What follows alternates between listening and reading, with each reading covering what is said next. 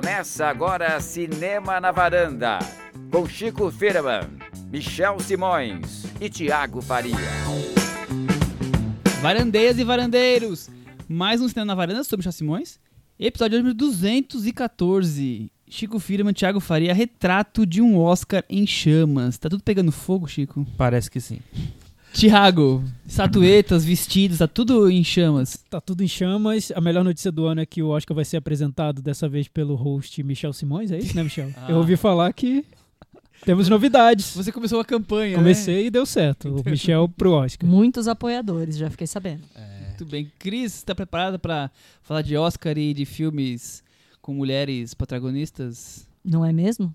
Dirigidos por mulheres. Também, também. Dirigidos, escritos, conduzidos, atuados. Tem filme que nem tem homem aparecendo em tem homem cena. aparecendo. É, mulheres verdade. dominando tudo. Eu até vou sair da varanda quando a gente começar a falar sobre isso. Deixar a Cris. Isso, é, deixa a Vai Cris ser um sozinha. monólogo esse, essa mesa.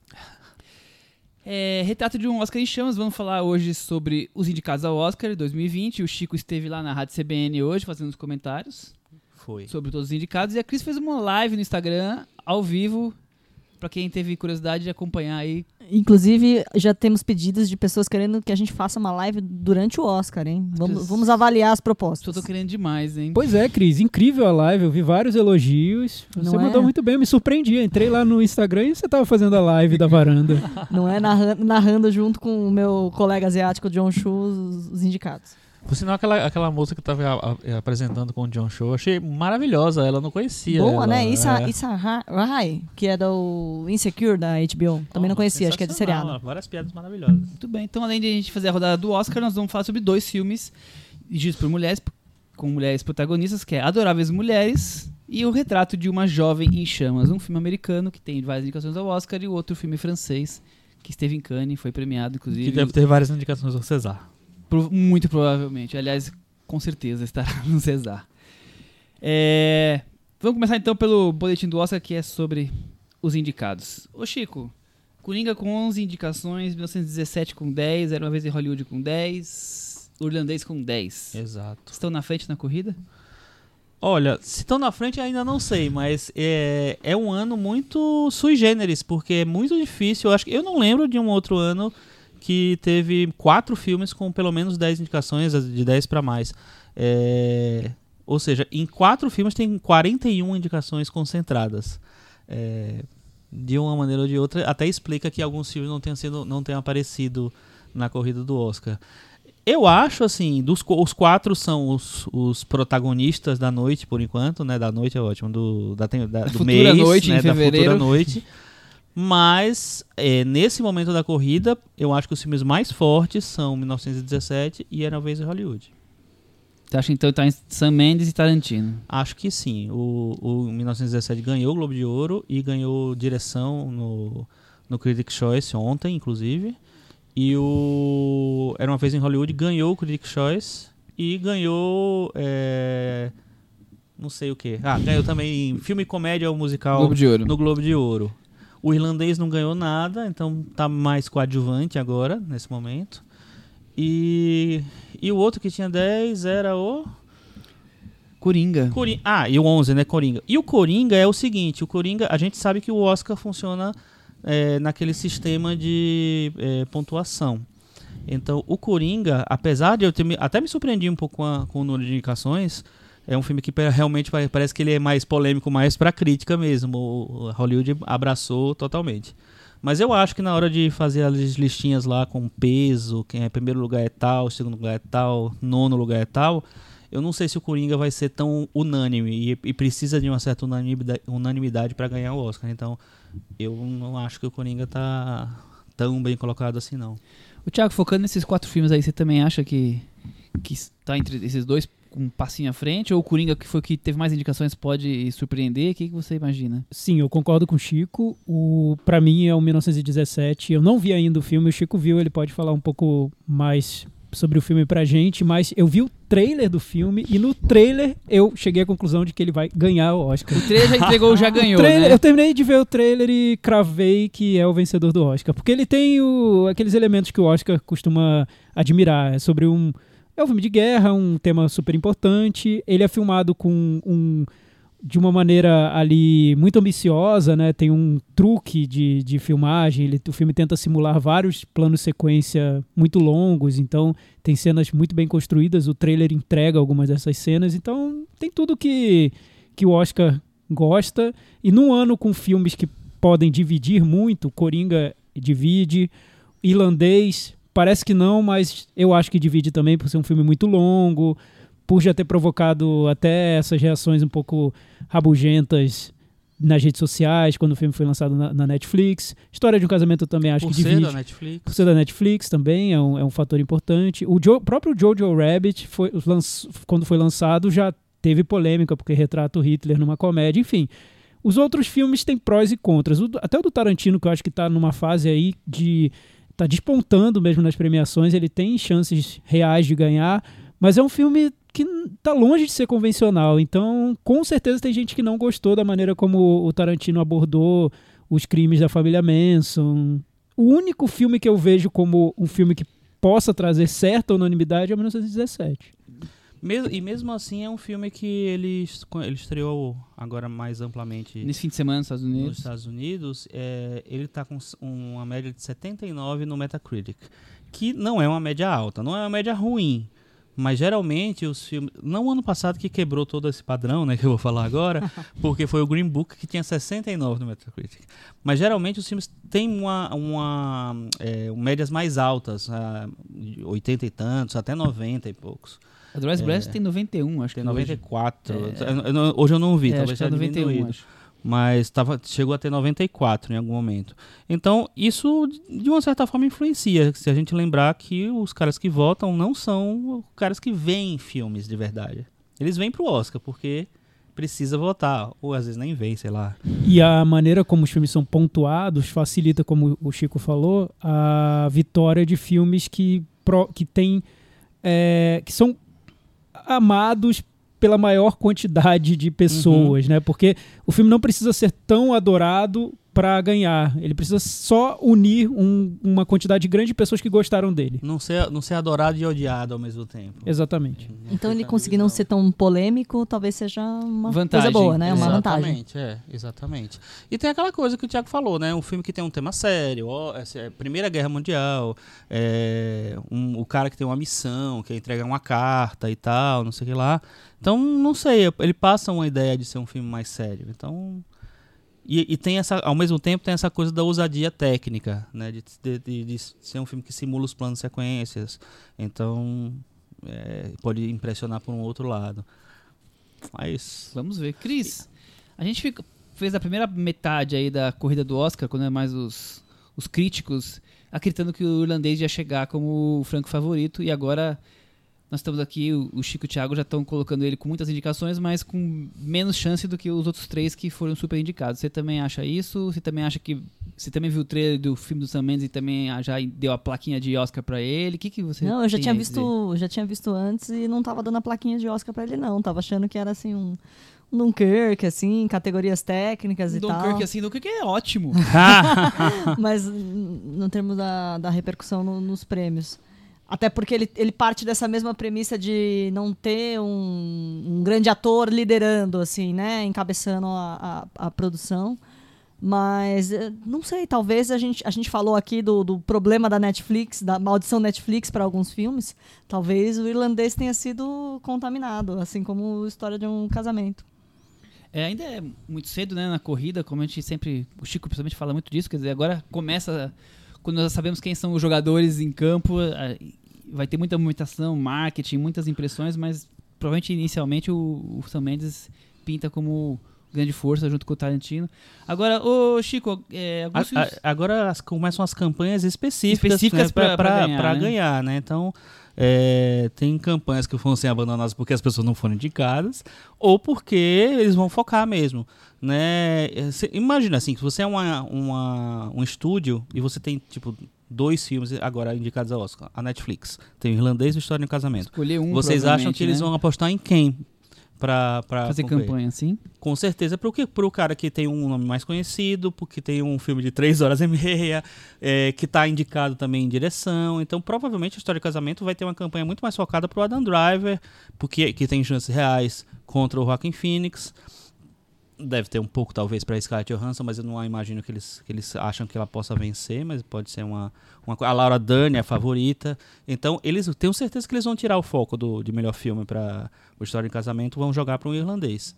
Entendeu? Então, tem, isso vai acontecer, enfim, Automaticamente. Por exemplo, a, a A24, é, que é um, um estúdio é, pequeno, ele não tem muito dinheiro. Então, ele fez uma campanha específica para Lupita Nyong'o ser indicada. Ela não foi indicada, mas enfim, a campanha não era para o filme. Então, nós, na verdade, ele não só não, não apareceu porque as pessoas não gostaram, mas porque não teve. Não tava ficando lembrando é, dele, né? a Lupita tava lá, a cara dela. Era, um- era uma possibilidade, mas não foi. Mas, enfim, tudo bem. Ô, Thiago, depois dessas indicações, você acha que o Jojo Rabbit e o História de um Casamento chegam menores no Oscar? Eu acho que perderam um, pouco de força. Mas, como você disse, Michel, e eu acho que você falou super corretamente, que a corrida começa agora. Então a gente tem que pensar muito nos filmes que vão crescer a partir de agora.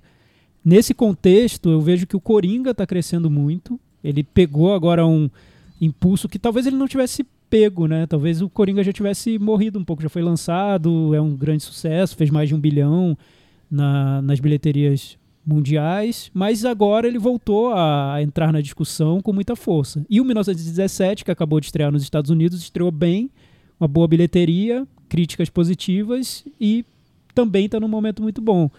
O Jojo Rabbit, eu acho que não sei se ele vai conseguir, se tem ainda tempo para que ele volte a ser assunto, mas eu sinto que agora ele perdeu um pouco desse Eu palco acho, eu que, acho que não tem nem espaço, na verdade. É. Né? teve. Então, E se, e se- pensar que os quatro filmes que tiveram mai- maior número de indicações são os quatro indicados ao BAFTA também de melhor filme, junto com o Parasita, que também eh, já, você já sabia que seria o estranho no, no ninho desse, desse ano, é, é, meio, é muito difícil que saia desse, desses quatro, desses cinco, sei lá, um, um dos prêmios principais assim de filme e direção. É, com certeza vai ficar entre, entre eles ali com mais foco, eu acho. Toda, a gente acha para tudo junto, né? O 1917 e, talvez o Tarantino e tal, enfim. Mais uma provocação pro Chico, uma pergunta provocação. Chico, nessa lógica do ganha o filme que todo mundo pelo menos gostou, Parasita tem chance? Então, é sempre uma polêmica, né? Porque o que acontece? O, esse ano, eu acho que durante a, a, a temporada toda, e aí in- inclui os prêmios dos, dos sindicatos e até os prêmios dos críticos, é, a gente viu que existe uma resistência grande à Netflix. O ano passado não tinha uma resistência tão grande assim, eu acho. Porque o Roma ganhou vários prêmios de direção, é, alguns os prêmios de melhor filme, se eu não me engano, o Roma ganhou o ano passado o Critics' Choice de melhor filme. É, é, de, de Globo de Ouro não, não ganhou porque ganhou direção porque ele não pode concorrer, um filme estrangeiro não pode concorrer ao Globo de Ouro de filme dramático ou de filme comédia.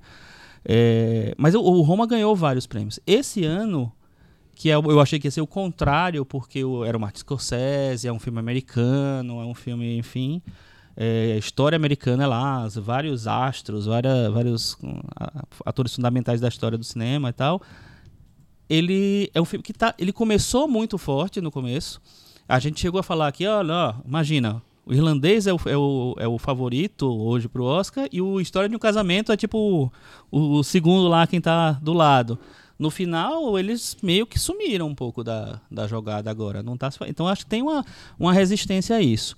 Só que aí, essa resistência surgiu, acho que com uma força que deram pro Parasita. O Parasita chegou com seis indicações ao Oscar. Não é dez que o Roma teve, mas é um filme que entrou, é um filme sul-coreano. Imagina, o, o México Nunca tá tinha ali. tido um filme sul-coreano indicado ao Oscar, nem de, Nunca, nem nunca. de internacional, e agora tem seis indicações. Exatamente, seis indicações de uma vez só, já ganhou do Brasil. não, o Brasil teve indicações em outras categorias. Só os Estados foram quatro, né? É, não, mas aí o que acontece? O... Então o Parasita eu acho que cresceu muito num, num vácuo assim, ah, não vou, não, não podemos votar no Netflix, vamos votar num, num, num outro filme também um, e tal. E Parasita era, o- é realmente o filme mais elogiado desse ano, sem dúvida, do ano passado, sem dúvida. Só que, ao mesmo tempo, subiram os filmes de estúdio também. E, né, e esses filmes de estúdio esse ano são 1917 e o Era Vez em Hollywood, quer queira, quer não. É um, é um filme de estúdio, um filme grande, um filme é, superprodução, com, com vários astros, sobre cinema, sobre Hollywood e tal. É, então eu acho que, assim, eu não sei se chances tem. porque eu acho que o 1917 virou a, a alternativa para as pessoas que não queriam votar na Netflix, não queriam votar em na- nada muito estranho, sabe? Filme sobre curso coreano. A alternativa segura, né? Exato, exato. Então, eu acho que agora as pessoas têm um filme para escolher. É, Chico, e a gente falou muito sobre isso, sobre como esse ano parecia que os filmes que a gente não estava conseguindo encontrar qual seria o favorito, porque os filmes todos tinham um pouco de, de alguma estranheza, né? Uhum. Tava difícil cravar qual seria o filme. Não, e tem um Oscar que o filme com mais indicações é um filme de personagem da DC, vamos lá, né? Que é um, abre aspas, plágio de Scorsese, sendo que o Scorsese Sim, tá ali com outro e filme. um filme É Coringa. toda uma estranheza, É, né? E numa premiação que já deu prêmio para um Coringa, o Heath Ledger ganhou um Exatamente. prêmio interpretando o Coringa e agora volta um personagem que já tão, tão conhecido e é o filme que lidera. É um, é um ano diferente. Atípico. É, atípico. Com certeza. É. E Michel, a gente não falou que nesse ano temos Brasil no Oscar? Sim, temos Brasil no Oscar. O- aliás, de várias formas, diretas e indiretas, né? É, indicação de Democracia em Vertigem. E aí, Cris, você achou da indicação da Petra Costa para melhor documentário? Eu achei bem interessante, assim, que eu já não. Assim, todo mundo tinha falado que tinha super chances, a gente ficou tão envolvido com a, com a história do- da não indicação da Vida Invisível, né? E aí, quando veio essa indicação, muita gente comemorou, mas o impressionante foi a, a polêmica que, rebarba. que virou, né? A rebarba, exatamente. A polêmica de vários níveis, assim. Enfim. É é curioso que as pessoas nem. As pessoas, principalmente as pessoas de direita, nem viram o filme e já vão falando que não vão assistir porque tem o Lula lá, sabe? É, Eu, Ah, mas eu tem o vi isso no Bolsonaro também. hoje, é. Tem o Bolsonaro no Tem filme Bolsonaro também. Então, assim, também. você que É, é de. Bolsonaro no Oscar. Sim, você que é de direita e ouve nosso podcast, tem Bolsonaro no filme. Então eu acho que você vai perder um filme sobre Bolsonaro também. Tem a Janaína Pascoal numa Tem. bela cena. Tem. Né? É um dos Ela- momentos mais é, icônicos. É, eu acho que Brasil. Brasil. poderia ter rendido indicação à atriz coadjuvante fácil. né? Porque ela rouba a cena numa cena É, curta. O é. Oscar gosta de premiar em cenas curtas, né? Atriz É, e, e essas atrizes, esses atores e atrizes que, que começam já, chegou Não, chegando. e que né? já na cena resume tudo. E, né? É. Aquela cena que é um belo momento Oscar. Daria um Super. clipe muito interessante. Mas eu acho que política à parte, é muito importante essa indicação do Brasil pro Oscar, porque já estamos falando o ano em 2019 inteiro o quão premiado foi o cinema brasileiro lá fora e, Uhum. e essa indicação vem pra coroar, Coroar esse, esse ano. esse ciclo aí de também. 2019 de, de cinema, brasile- cinema internacional, brasileiro in- internacionalmente, é, politicamente, sem envolver na questão política, a, a importância dessa indicação pra mim é muito é, representativa. Uhum. É, Sim, e, não, acho- e não foi uma indicação fácil, né? Porque é, o filme entrou Tirou na... favoritos, Não, né? entrou na, na disputa de melhor documentário uma lista que não tem o favorito, que é o Apollo 11, que era o filme que Uhum. todo mundo achava que estaria nessa lista. Também não tem um filme One Child Nation, que todo mundo também achava era que estaria, outro. que é sobre a Uhum. política do filho único na China. Um filme forte, documentário É. que teve uma certa repercussão, lançado pela Amazon. Aliás, está disponível no Brasil. E ela conseguiu entrar, então tem méritos sim. O filme foi super elogiado lá fora, entrou na É. lista dos melhores do New York Times. É, Eu tenho várias ressalvas a ele, várias pessoas têm também, mas o filme entrou por méritos que os americanos viram no, no documentário. E o, o filme, é, aliás, a, a categoria de documentário é uma categoria que acontece muito isso, porque como muita gente não vê os filmes é, mais importantes ou mais, enfim, do ano, os documentários, então Deve fragmentar as, fragmenta as votos, muito os votos, né? votos. Então, muitas vezes, aconteceu muitas vezes do favorito, da, por exemplo, teve há dois anos o Want to Be My Neighbor, era o favorito para ganhar o Oscar, não foi nem indicado. Esse ano era o Apollo 11, não foi nem indicado. Isso já aconteceu várias vezes.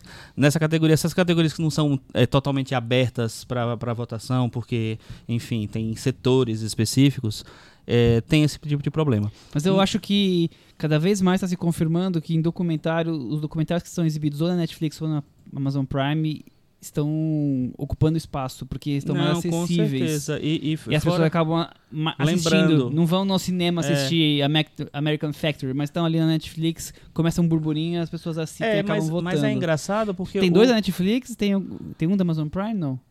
Eu não sei, agora o não, The acho que Cave não, o Amazon Prime é do certeza. Nation que acabou entrando. É, o, Mas- o Indústria Americana e o Democracy in Vertigem estão na Netflix, dá pra você ver em casa, tranquilo, calmo e maravilhoso. O Honeyland eu acho que vai ser lançado no cinema. Sim, vai ser lançado aqui no Brasil. É um filme interessantíssimo. Eu assisti na Mostra de Cinema de São Paulo e É um filme que virou um hitzinho internacional no circuito de arte. É um filme da Macedônia do Norte, que eu descobri que existe só por causa desse filme, porque pra mim era Macedônia só. Eles mudaram de nome. E aí. Mas tem a Macedônia? A Macedônia é um estado na Grécia. Ah, ah, sim, é verdade. O norte da Grécia é a Macedônia. É, pra Macedônia do Norte entrar na União Europeia, tiveram que mudar o nome do país. Entendi. A Grécia exigiu. E aí, é... é a segunda indicação do país pro, pro Oscar, porque antes da chuva foi indicado séculos atrás. É, E o filme foi indicado em documentário e em filme internacional, a nova, no, novo nome para filme estrangeiro. É, é um, um feito, assim, eu também não lembro de filme que teve essas duas indicações. E eu acho que ele vai ganhar documentário. Eu não sei, mas o, o Indústria Americana, teoricamente, com sem o Apollo 11, ele é o favorito. É o filme mais cotado, é o filme é, do Obama. Sim. Então tem uma. Eu acho que ele tem, um uma, peso forte Um peso forte aí. Mas, é como eu falei, essa categoria é, uma, é, é de surpresas. Há Muitas vezes acontece isso. E o Honeyland é bem capaz dele crescer realmente nessa, nessa disputa. Não, o, o Democracia em Vertigem, por exemplo, eu não acho que não tem chance nenhuma de ganhar. Acho que a, a indicação tá ótima. A vitória Vai deixar o Bolsonaro furioso. Tá ótimo, beleza, tá ótimo. e, mas o Honeyland é um filme. Ele, ele já tem esse, essa, essa, essa entrada no, no, no circuito de arte. Ele vai virar um hitzinho lá nos Estados Unidos também, tenho certeza. É, e é legal, é, é a história de uma apicultora que mora numa região super rochosa, pedregosa. Inóspita, pedregosa né? existe? Não sei. Da Macedônia do Norte. Ela mora com a mãe, que já tá né, bem velhinha e tal. E ela vive daquilo, então a rotina é muito lúdica, muito não sei o que lá e tal. O cara filma super bem. É, na verdade, os caras, eu acho que é um casal, se não me engano, os diretores. Só que aí quando chegam os vizinhos. Vizinho, né, gente? Vizinho não dá. Vizinho atrapalha. Vizinho não dá. o, o Cris, é, negros, mulheres, asiáticos, latinos. Como é que foi a tua participação que, que tem tanto brigado por, por esse tipo de participação no, no Oscar? Eu acho que foi uma tentativa de agradar, né, de tentar colocar, mas que frustrou algumas pessoas. É, Tinha expectativa de ter a Greta Gerwig indicada, ou ter uma, uma diretora mulher, não temos. É, ti- tinha a expectativa de ter a, a- Não expectativa, mas talvez a chance, quem sabe, da Aquafina indicada também. É, então, A Lupita eles Nyong'o. tentaram. Lupita Nyong'o, então, que, que aí eu acho que eles acabaram tentando ir numa indicação um pouco mais Clássica. clássica, né? Que é a da Cynthia Erivo, é. Exatamente. do- da- da- Personagem histórico, Exato, importante exato, e exato. tal. É uma atriz de teatro Que e é a tal. atriz do. Har- Harriet. Harriet, Harriet. Harriet. Harriet, é. E aí o nós, assim, completamente esnobado, né? E na lista dos Exatamente. melhores filmes, filmes sobre eh, negros totalmente inovados, né? O Nós não entrou, o, o Dolemite, Meu Nome é Do- Dolemite, do Ed Murphy, também não entrou, enfim. Eu acho que eles, eles Sem falaram assim, indicações nem pro esse ano- pro Wesley Snipes. esse ano nós vamos responder ao Star and John Chu, que foi aquela campanha falando do- dos asiáticos esnobados em Hollywood. Eles chamaram inclusive o próprio John Chu para apresentar os indicados. É, eles tentaram resolver na conta. apresentação, né? é, eles do- falaram assim, vamos... É, exato. Na apresentação do... Eu É. acho isso. Eles, é, eles ridículo, resolveram é resolver, ridículo, né? resolver, assim, vamos resolver é, o que deu. E aí foi assim. Não, e é- a lista de melhores faltou filmes, muita coisa, assim, muita. A lista de melhores filmes só não, só não é Oscar So White porque temos os sul-coreanos do Parasita, É. né? Mas é, fora não, isso eu- é eu- Oscar eu- So Eu White. tô falando, eu acho que eles tentaram resolver, remediar tudo com Parasita. Põe Parasita, põe Parasita, põe Parasita. É, não, e a, e a lista do, a- a- das quatro categorias de atuação também só tem a Cintia Erivo de negra e não tem mais ninguém, assim, de... Acho que as mulheres são todas loiras, se não me engano. Não, exatamente, assim, ó, se você pega aqui... Até as morenas estão, já, vão estão poder loiras. reclamar. Até as morenas já estão loiras, muito bem, muito bem. É, Saoirse Ronan, Charlize Theron, sabe, a, Ju, a Judy... É, Margot Robbie. Margot etc. Robbie, Scarlett Johansson, é. Scarlett Johansson, única representante asiática, né? Que foi que falaram das É. mulheres. Scarlett Johansson é indicada duplamente, né, faz... Eu acho que faz um tempinho que ninguém é indicado duas vezes no mesmo ano. O que, aliás, Chico, a gente conseguiu prever no Varanda Awards com o prêmio de obreira do ano. Exatamente. Foi a obreira do Oscar, obreira Scarlett. Johansson com duas indicações. O Oscar ouve a varanda. Houve. É. Que, aliás, eu acho um perigo quando indicam o ato- mesmo ator em categoria diferente. Nunca porque isso ganha, né? geralmente divide voto, as pessoas votam em um, não, votam no outro. Exato, é uma loucura. É, e aí deve perder os dois. É, né? perde os Combinar. dois, geralmente não, mas perde. já aconteceu, assim, por exemplo, o, o, o ator lá, Jamie, Jamie Foxx, ganhou é, pelo, pelo Ray e estava indicado pelo Colateral também. O problema, e lá ele era o favorito. Aqui a Scarlett não é favorita em nenhuma das É, categorias. E vai ficar Então, navios, eu né? acho muito. Acho que ela não. Mas assim, para uma atriz. eu- o que eu achei legal dessa dupla indicação foi que uma atriz foi sempre ignorada pelo Oscar. Ela já fez o Encontros e Desencontros, ela ganhou o BAFTA pelo Encontros e Desencontros. Ela fez o Match Point do, do Woody Allen.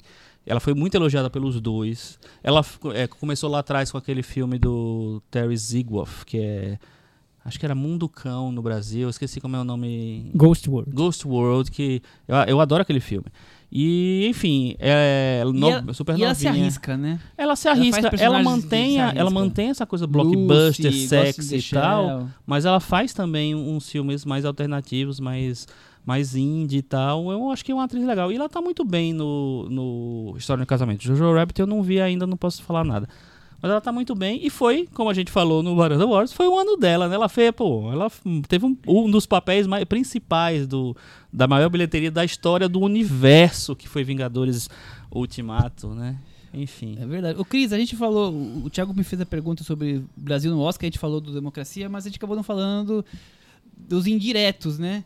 Dois Papas, com a direção do Fernando Meirelles, teve várias indicações, teve duas indicações de filmes que o Rodrigo Teixeira, que teve aqui, é, Hum. produziu. O que que você tem a me dizer sobre isso? Quem sabe um dia. Eles não foram indicados? Os filmes Quem do sabe um dia a gente vai Chegar ter em filme mesmo estrangeiro. filme Ah, estrangeiro estrangeiro. e levar, né? Que é isso que a gente É. quer. A Vida Invisível não entrou, mas os filmes do Rodrigo Teixeira que entraram, o Ed Farol, Astra O Farol e Farol. Astra. fotografia, que foi interessante porque é uma fotografia muito ousada. Muito legal mesmo. né? né? Tinha gente que não bacana. estava apostando. Eu, não- eu achei que no final que não ia entrar. E eu achei legal ele ter entrado. Eu gosto muito da fotografia do filme. E o, o Ed Astra a- surpreendeu bastante, porque lá na trás ele estava cotado para os prêmios de som e tal. Só que depois ele sumiu. Ele foi perdendo espaço. Ele foi perdendo espaço, ninguém estava apostando nele mais e ele ser lembrado é interessante, assim. Pena que não foi na categoria um pouco mais relevante, assim, né? mas, mas é legal ter, enfim, mostrar que tem um brasileiro que, que, que consegue fazer filmes que são indicados ao Oscar, né? né? E aí você falou dos dois papas, teve três indicações, é, os dois atores, né? Ator, Principal ator e ator coadjuvante. Eu acho que são dois atores principais, mas Sim. enfim. É, Jonathan acho, Price, também primeira indicação. O, o Anthony Hopkins não era indicado há mais de 20 anos. E o nosso querido. Roteiro. E o roteiro lá, que também. Mas aí, já que é pra fazer essa lambança, eu teria inscrito o Christian Bale do Ford vs Ferrari como coadjuvante, quem sabe tivesse tido mais, mais chance. Mas e eu ele acho que foi, foi foi ele que principal, não é? Eu e ele foi como principal. um- Ele, ele, ele quis bancar o protagonista, né? É, não- talvez ele tivesse entrado realmente. No, Eu acho que se ele tivesse entrado como coadjuvante. coadjuvante, e aí É. você considera. E não é, né? Na verdade, o peso do Uhum. Matt Damon, do até do Christian Bale, é um E pouco até um pouco maior. maior. Em ator, eu fiquei muito feliz com a indicação do Antônio Bandeiras. Acho que super merece. Um filme, sabe, super bonito. E a, a dedicação dele ao papel eu achei. Pra, pra Demais. ator, eu queria saber do Thiago se ele tá triste com uma ausência. E, É, e eu- e comenta Eu ia falar categoria. sobre ausências esnobadas, a gente pode entrar ou Você vai nessa... conseguir escapar disso? Não, eu, não precisa porque eu já tava Ah, esperando essa esnobada. O, eu achei absurdo o irlandês com 10 indicações e o sujeito que interpreta o irlandês Não tá lá. foi esnobado pelo Oscar Robert De Niro. Enfim, Eu tá indicado. pensando- eu É, tava ele não tava pensando nisso, eu tava não. O em Robert. De Niro dá- tá indicado Que nem o Shakespeare apaixonado que não foi indicado. ele, Ou Shakespeare. É, porque ele produziu o, o, o irlandês, Isso, tá ele indicado a melhor a filme, melhor então ele tá filme. lá na lista dos indicados É. a melhor filme. E sabe quem foi quem ganhou a oitava indicação ao Oscar hoje? Bradley Cooper. Sim, porque Por quê? ele é produtor, né? Do. Agora me foge, mas ele é produtor. Ele é produtor filmes. do Coringa. do Coringa, isso? É. Mas, Gênio. Michel, antes de A- falar a- em outras outra- qual, qual me outra faria ausência, chorar? Taron Edgerton. Ai, Ah, nossa. esse. Não, esse me fez chorar de alegria. Meu Deus. Não, é a campanha mais equivocada. É, eu acho, acho terrível ah, quando tem uma campanha longa e, e os prêmios vão acreditando, vão comprando uma campanha longa, até virar Oscar para Green Book, né? Quando acontece essas dá- tragédias. Aí dá nisso. Porque vários foram comprando a ideia, até que a ideia foi crescendo e ganham o Oscar. O Taron Egerton tava virando isso. As pessoas estavam comprando a ideia, estão achando muito legal o Taron Egerton, o interpre- intérprete de Rocketman, um filme totalmente esquecível, né? Ninguém mais dá importância pra esse filme, só o Elton John dá importância. A Taron Egerton foi crescendo, crescendo, crescendo e muita gente cotando Então, o só ator o Elton John não, porque o Globo de Ouro deu. Tá, então, exato. Aí ele foi crescendo, crescendo, crescendo, até chegar num ponto em que numa disputa super competitiva ali do Oscar de melhor ator, estavam cotando o Taron Egerton pra entrar. Imagina Poxa. se ele entra e o De Niro é, não entra. entra não entra. Aí é uma Então foi bom não ter entrado. Então, eu- eu- essa categoria era muito, era muito disputada mesmo. Ficou de fora o De Niro, ficou de fora o Adam Sandler, que foi muito elogiado, o Ed Murphy, que foi muito elogiado. É, então tinha o Teron Egerton. Aliás, o Rocketman foi bem esnobado, só teve uma indicação. Pra canção. justamente para o Elton John. Sabe o que é isso? Isso é ressaca do Bohemian Rhapsody. É. É, quando um É. filme provoca uma reação tão negativa depois da cerimônia do Oscar que eles caem na real e no ano seguinte esquecem. Ah. tentam tentam Mas, ó, apagar mas da memória ter aquele Eu filme. tenho certeza que vão ter uma belíssima performance do Elton John com Taron Egerton nesse Oscar, né? Eu tô, tô só Ah, é, eu- esperando. provavelmente sim. Acho que sim. Acho que sim. Falando, falando em, em, em esnobada, eu tenho uma esnobada um pouco. Não é exatamente bem esnobada, porque o filme não foi esnobado. Mas vamos lá. Por que, que 1917 não tá na categoria de edição? Deve ter dado um trabalho de corno pra cortar o filme e parecer que é um take só. Pois é, dizem remendar que, tudo. dizem que merecia. Mas é Quem viu diz que merecia. Ah, porque nós vamos fingir aqui, ai, que não tem edição, então nós vamos fingir que não tem, Mas nós é vamos indicar. por causa É que nem disso. quando eu faço piada, ah, irlandês não pode ser indicado porque o cara não editou, né? Deixou lá o bruto, três horas e cacetado. Ah, gente, Mas é não. curioso mesmo. tem que porque indicar. Por essa lógica de que O irlandês foi indicado O pra irlandês edição? foi indicado. Foi, foi Ah, indicado. chupa, indicado. Cris. Não é? É, Você não viu a cara pode. dela na live do Instagram. Você vai ver Ah, depois, você gente. vai dar risada. E foi Mas- indicado a efeitos visuais É, ter quem dado. ficou aí falando que era mal feito, né? É? Que Deve- não dava esse, pra o- O, acreditar. filme do, É. o- do 1917 é editado pelo cara que editou Dunkirk e que ganhou o Oscar pela edição do Dunkirk. Aí, ó. E, e- Perdi agora muito Não, e- e outra- e outra Ah, esnobada. lembrei. O, o irlandês, ele foi indicado para figurinos. Que assim, ok, tem um trabalho de figurino, mas assim, não é, eu acho que tão, que é tão interessante quanto, por exemplo, Meu Nome é Dolemite. sim. Entendeu? Que era, inclusive, era o favorito para figurinos. É E que eu aí- acho que o irlandês é daqueles filmes que, que já ganham várias indicações e levam tudo. pega a seda, já vai pega- colocando já vai irlandês, irlandês, marcando irlandês, irlandês, e aí vamos pro exatamente. resto. Outra esnobada que, que a Cris já lembrou antes é a da Lupita, que, que isso. Essa é a gente. decepção Aí do Oscar, né? Pra é, mim, né? cancela o Oscar achei. pelo tudo pra- foi indicado. Pra mim, Lupita foi a interpretação do ano. Eu É. acho que ou a campanha do Us foi muito fraca e ninguém lembrou, mas eu acho muito difícil comprar essa, essa, essa narrativa porque o Us foi, foi um filme muito visto, muita gente viu, teve uma bilheteria boa. Então, ou muita gente não gostou do Us, É. desprezou como um filme que não merecia estar no Oscar, apesar de ser um filme com ambições muito maiores que o próprio Corra, que foi um filme ali super querido pela academia, também do Então. Jordan Peele, ou o Carlos Lira fez uma campanha paralela via internet e envenenou todos os Deve votantes ter da academia. do Carlos Lira aí. Eu acho pode que ser. foi. Eu só consigo pode acreditar ser. nessa possibilidade. Eu queria Espere- cancelar o Oscar quando eu vi que a Lupita não tava E lá. Não, é espere o. Antrax, Carlos Lira. É, outra esnobada também que, que chamou a atenção foi a Jennifer Lopes em atriz coadjuvante por As Golpistas. Ela era muito esperada, ela não tinha entrado no BAFTA, mas ela estava concorrendo a tudo antes. Algumas pessoas achavam, inclusive eu, que ela ia ganhar o Globo de Ouro de, atriz coadjuvante, não ganhou, foi a Laura Dern mesmo. Mas eu imaginava que pelo menos indicada ao Oscar ela seria. Aí eles resolveram que não. Que não, né? O que que eu é ouvi isso. falar é que muitos votantes acharam o filme vulgar demais. É, pode ser. E, e também existe aquela, aquela coisa Mas filme histórica. Tudo bem. É. Eu vou responder. Mas- Eu não vou continuar. Ué. Existe aquela coisa meio que histórica de esnobar atrizes e cantoras que poucas conseguem passar, como a Lady Gaga passou ano passado. O ano passado, né? E, mas assim, a Madonna, quando fez Evita, Courtney Love, quando fez o Povo contra Larry Flint. Então, elas realmente não. Não emplacam. Taylor Swift, quando fez Cats. Quando fez Cats, esse daí foi absurdo. Nem a canção indicar a Taylor Swift, gente. Que que é isso? Aí. O- complica. O- agora né? uma coisa que eu gostei muito foi de dos cinco indicações para animação só ter duas continuações e, a, e o Oscar esnobar o que vinha acontecendo nas outras premiações de botar um monte de continuação e não ter a novidade ou algo diferente, quer dizer, entrou só o Toy Story e, E o o, Rei Le- Não, e o.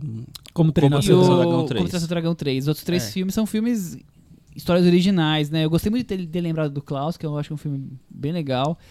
É, e foi surpresa, quer dizer, Frozen e. O Klaus, você o sabe quê. que, Chega que de continuação. quando eu tava né? fazendo as minhas últimas apostas, assim, o Klaus tem, tem cara de que pode entrar pro Oscar. que ele Porque, entrar, o, Cla- porque vi o o, Oscar de animação, é- o Brunch de animação, eles geralmente eles pegam um- pelo menos dois filmes mais indie. A- a- a- as premiações todas elas ficam botando só os blockbusterzão, é, além do da Disney, os da Fox, os da Sony e tal, não sei o que lá nessa categoria. Mas o Oscar tem um trabalho realmente assim, aí vem, co- como teve o Menino Mundo indicado, sabe? Os filmes japoneses geralmente são Eu lembrados. perdi meu corpo, que é francês. Então, agora. aí esse ano teve o Perdi Meu Corpo. Eu, eu pensei, puta, só o Perdi Meu Corpo que vai. Eu vou botar o Klaus. Eu, eu apostei no Klaus. Mas eu não imaginava que, que, o- que o filme que ia sair era o Frozen 2. Eu, pra mim era certeza absoluta que ele ia estar lá. Ele foi, foi é, chamado de frontrunner durante um tempo, acho que até estrear e não ter sido tão gostado assim. Mas. E eu achei que ia sair ia ser o Dragão 3. Mas eles preferiram. E aí eu achei legal a, a, a lembrança do Klaus. Achei bem interessante mesmo. Algo mais a acrescentar? Alguém lembra de alguma coisa do Oscar importante a ser Acho que é isso. É isso, né? Joaquim Fênix, Brad Pitt, Laura Dern E John Renée Williams. Zellweger devem, devem ganhar os quatro, né? E o Joe Williams pra alegria do, do Thiago, que tá E do felicíssimo. pessoal Sente- do Papo de Trilha. É. O Papo de Treino vai poder falar melhor É, o sobre Papo de isso. Trilha é o podcast do, do nosso querido Gustavo Camargo. Camargo. É, acertou todos os indicados a melhor trilha e o Gustavo, aliás, tinha vindo aqui na varanda e tinha dito essa lista que foi a lista final Cer- da academia. Então ele conseguiu acertar certeira. todo mundo que Ele foi gabarita, indicado. né? Quem É. sabe, sabe. Genial, eu acho uma incrível. lista totalmente discutível, mas quem sou eu, né? Não sou eu que tenho podcast de trilha. Eles Uhum. dizem que tá tudo ok. Eu achei discutível se indicar o John Williams só porque ele assinou a trilha de um Star Wars, que é um Star Wars que nem os fãs estão gostando. Sério. Sim, vamos, vamos virar a página, né, gente? Tem mais trilhas aí sendo feitas, tem mais compositores. Ah, mas eu acho que assim, quem que fez trilha esse ano? Pá, pá, pá, John Williams. pá. É, John Williams fez. John Williams tinha fez. do Parasita. Vai. É, tinha do Parasita, Parasita. do, Parasita do Nós. A trilha do Uncut Gems é super original. A do Mas não Nós tava é maravilhosa. Nós é mais muito legal. O Nós estava no, no- nos finalistas, mas a, a do Uncut James não estava. Pois é. O... a gente só não falou do, do em filme internacional que entrou um filme totalmente do nada, que foi esse Corpus Christi da Ah, podemos esquecer Polônia. disso. Pra mim, o Oscar mais legal é o do filme É, internacional. uh, os três mais cotados entraram, Parasita, Dor e Glória e Os Miseráveis. O Honeyland surpreendeu aparecendo nas duas, eu tava apostando nele só pra documentário, ele apareceu na, em, em internacional também. Com isso saiu o Atlantic, né, que era um filme que era uma aposta meio arriscada Era um mesmo, mais arriscado, mas é. muita gente tava prevendo ele na lista. É, porque teve, porque era Netflix também, porque teve uma, uma repercussão e tal. E a última vaga tava, ao- é, tava entre Uma Mulher Alta, o filme da Rússia, que estreou no Brasil, e um filme da húngaro que entrou no Brasil também no- na última semana do ano. Exatamente, aqueles que ficaram. Então tava meio que entre esses dois Que bom e o ficou, Atlantic. no final foi o Corpus Christi da Polônia, surpreendeu. Aqueles que ficaram é bem Totalmente. tradicionalzão. É, não precisava. Exatamente. Eu e o filme favorito Polônia, do, mas- do Thiago no ano tá indicado ao roteiro original, que é Entre Facas e Segredos. É, pra É, finalizar é com o um prêmio, filme... é o prêmio que, é que já, Consolação. tava, já tava meio cotado, né? Quando o filme. É roteiro original, né? Eles, eles frisam no original. Eles É, gostam. sei, são os filmes originais. Christie não é, É. original. Não, mas é, é que eles tô- consideram os filmes que seriam mais originais. É, Eu acho que nessa categoria o Tarantino deve levar, porque o Tarantino geralmente leva Sempre original, originais. roteiro original. Faltou o do é. Jordan Peele. O Jordan Peele merecia estar no Mas o Jordan roteiro original. É Você verdade. tava meio, meio deixado Ele de ganhou lado. P por Corra nessa É, categoria. Ganhou, ganhou, ganhou. Pena Bom, que nós não teve essa repercussão que, é o, uma- que o- que o é Corra teve, tristeza. né? Eu acho Vamos partir pros triste. filmes? Ou... Vamos lá, Vamos então? E lembrando que nos próximos episódios do Cinema na Varanda, no boletim do Oscar, a gente vai destrinchar mais as categorias. O Chico Isso. vai Uhum. nos colocar no ponto em que a corrida do Oscar está, pra gente saber, nos, pra gente se localizar ali, não perder o bolão. Então, se você tá aí querendo ficar com seu dinheirinho suado no bolão, acompanhe Cinema na Varanda, E- porque o Chico vai trazer E as você acha que o apostas. Chico não vai fazer bolão da varanda de novo? Os Vai ter bolão da varanda, que vai ter bolão da varanda. Vamos até arrumar Eu fiquei sabendo que vai ter live na varanda na noite do Oscar. Você vai vir pra, pra live, Eu Thiago? não garanto minha presença, mas tem que ter os eu tenho quase certeza live. que teremos lives. Não sei. Mandem, mandem seus pedidos aí. Vocês querem live na Facebook, varanda? Aí uma pergunta pra blog. você, o varandeiro que tá ouvindo a gente. Você quer live na varanda? Faz você tá uma live disposto agora, a ver Cris. uma live? Faz uma live agora, ué. Adoráveis mulheres. Chegou a vez de Greta Gerwig. Aliás, voltou a vez de Greta Gerwig a, ganhar espaço na varanda. A E no Oscar também. no Oscar Teve também. seis indicações. Muito bem lembrado. 36 anos, americana. A gente já contou um pouco da história dela no episódio número 113, chamado Pelos Poderes de Greta. Quando Ah. falamos sobre Lady Bird, também resgatamos a carreira dela, desde a atriz, a relação dela com o Baumbach e tudo mais. Balbac. Não, Bach. Eu não consigo falar esse nome. É, e aí, é, eles estão indicados na categoria de melhor filme juntos, mas não na dire- direção, né? Nenhum dos dois foi indicado. É. Estão indicados em roteiro em categorias separadas. Muito bem. É, então, lembrando, o terceiro longa-metragem dela, dirigindo, fora as atuações. O primeiro foi Nights and Weekends, o segundo, o Lady Bird. Rapidamente, a gente gosta do cinema da Lady Bird. Da Lady Da Bird, Lady não, Bird? da antes Que- de... Que intimidade, hein, Michel? É, eu tô muito em Hum. casa. Antes de do- Adorar as Mulheres. Bem, eu adoro o Francis Ha, que ela co-escreveu, né? E ela tá- é a atriz principal, acho ela ótima no filme, gosto bastante do filme. E o Lady Bird eu gosto também, mas assim, eu não amo como o Thiago. O Thiago gostou bem mais do Vamos que lá, eu. Thiago. Eu sou o que mais gostou do Lady Bird Acho- aqui que varanda. sim. Eu gosto muito do Lady Bird. Eu ainda acho um grande filme. E hoje, mais ainda, depois de ter visto o Adoráveis Mulheres, eu acho que tem um frescor na maneira como ela filma, na maneira como o filme é montado. Ele tem cenas. Eu lembro disso bem, eu vi duas vezes, e isso marcou muito pra mim. Ele tem cenas com cortes muito.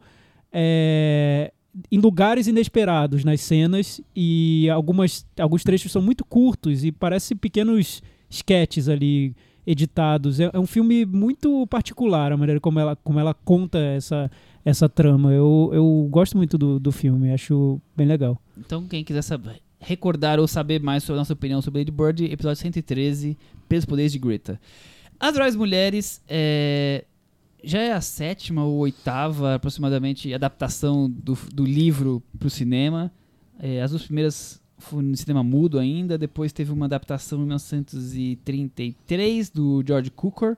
Eu, fui, eu, não- eu nunca vi as, as duas, eu só vi a, a anterior, É. de 94. Mas eu achei interessante buscar, porque o George Cukor.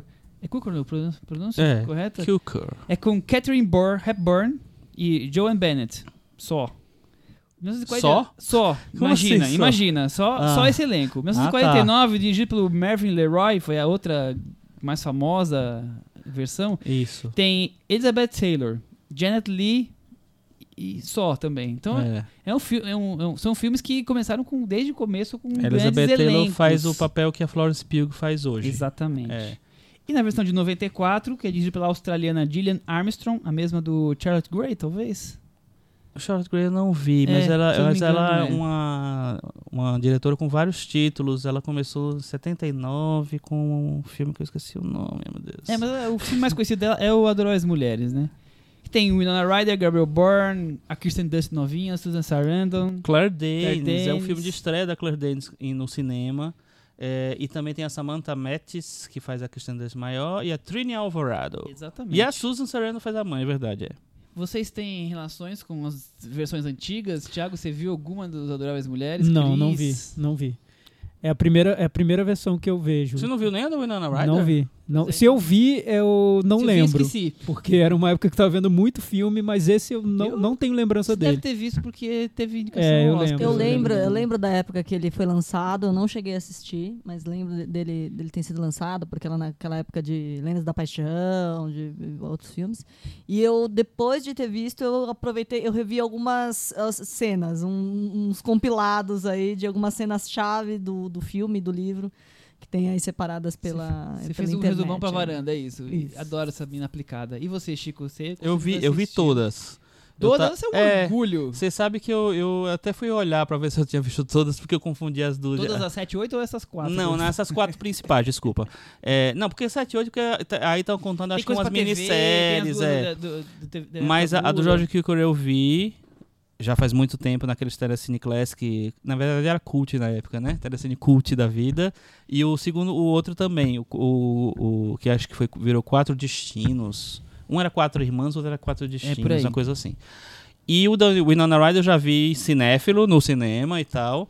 É, eu lembro que a, a coisa que eu mais gostei no filme da Winona Ryder, além da Kirsten Dunst, que tá muito bem, mas ela, ao contrário do, do que acontece nessa versão, que a Florence Pugh faz a personagem do, do começo ao fim, lá é a Kirsten Dunst, faz no- ela quando ela é mais jovem, e depois a- muda a atriz para Samantha Mattis, É, então tem um pouco de, disso. E foi no ano que a Kristen Dunst estreou no cinema com o, o Entrevista com o Vampiro também. Então foi um teve esse impactozinho da Kristen Dunst. Mas foi a trilha sonora que era muito boa e que era do Thomas Newman, que agora está chegando a 15ª indicação sem Oscar pelo 1917 e está concorrendo inclusive com, com o Alexandre Desplat, que faz a trilha desse filme que está indicado ao Oscar. É...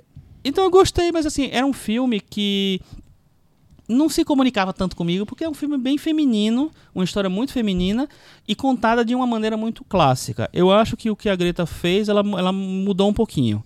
Ela deu uns, uns, uns, uns subtextos ali, deu uma contextualizada diferente e ela, principalmente, ela montou o filme diferente.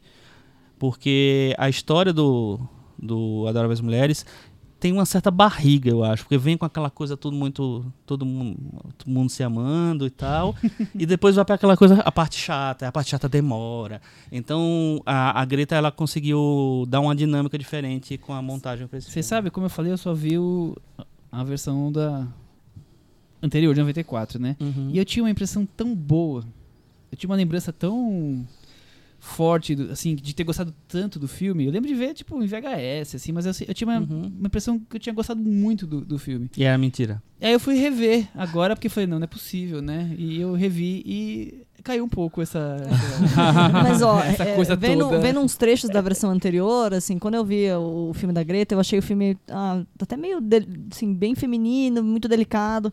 E aí você percebe um pouco do, do, do que ela imprimiu, assim, do que ela quis passar ao ver o filme. O outro filme é muito mais frágil, assim, muito mais... Sim.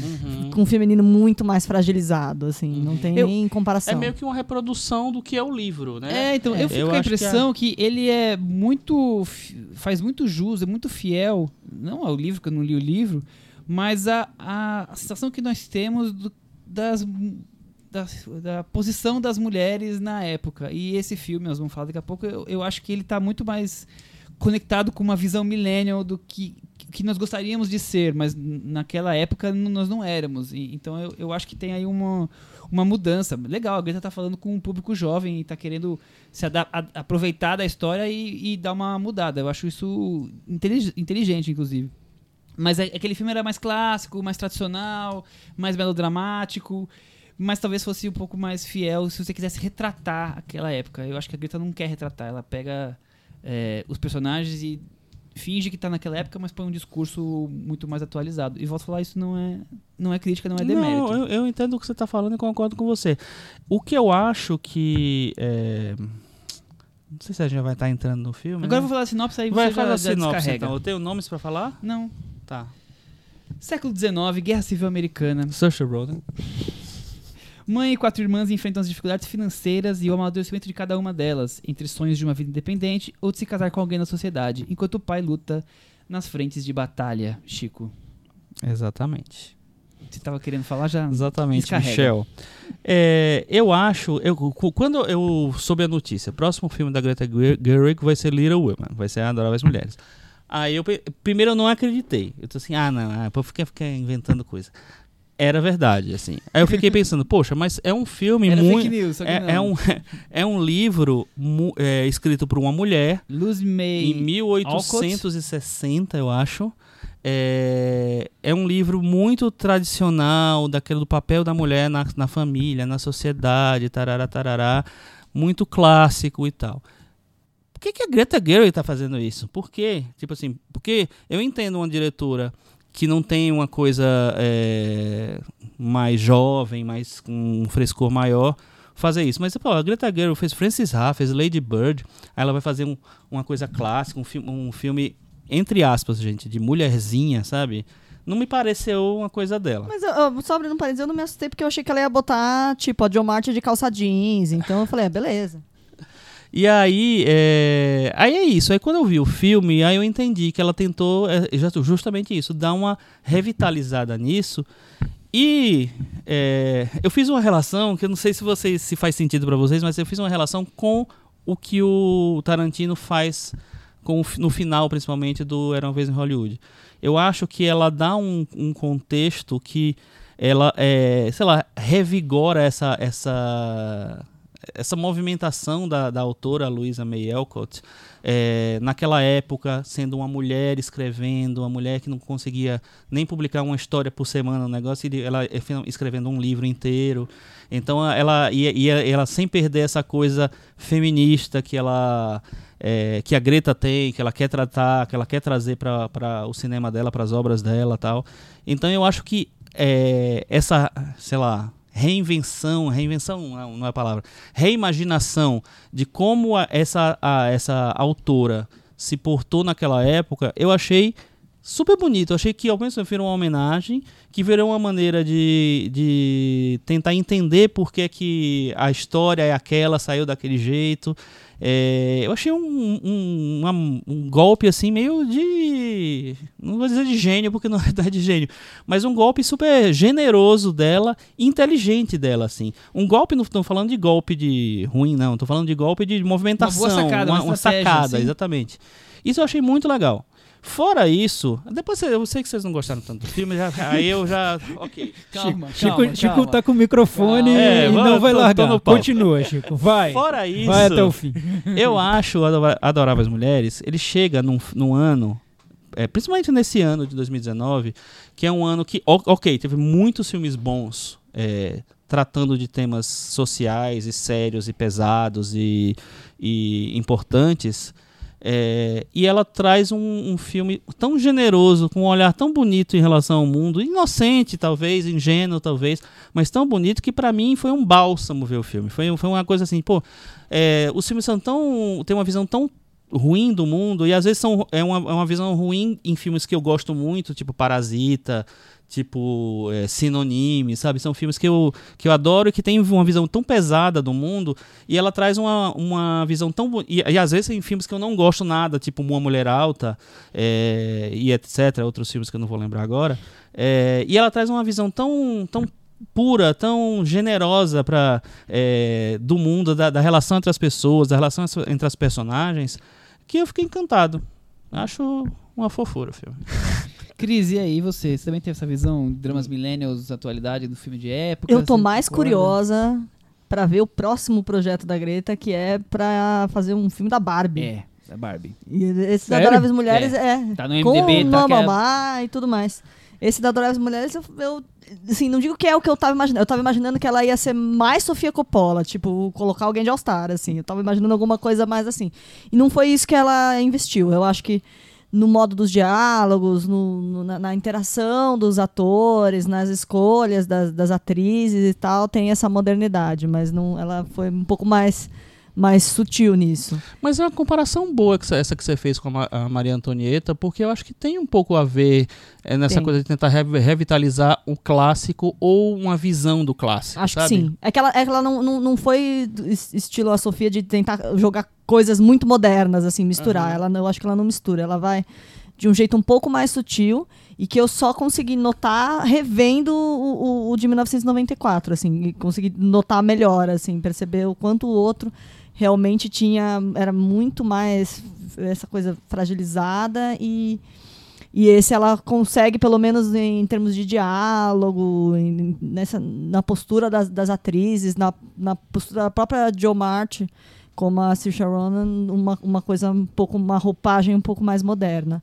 Mas para mim o que não, não funciona para mim é exatamente o jeito que ela decidiu montar o filme. O flashback não sei não sei se ele se ele se, se ele me, se eu conseguir entrar, embarcar na, na, naquele ritmo de, de, de, saber algumas coisas e depois ter a explicação só depois, e aí ter a explicação de uma coisa que eu já nem estava lembrando muito bem, eu, eu, eu, me perdi um pouco, não, você, sei lá, você, algumas você coisas não me comoveram, como talvez tivessem comovido se eu tivesse visto numa outra ordem. Você acha como eu que ela merecia entrar pro Guinness de maior quantidade de flashbacks no filme?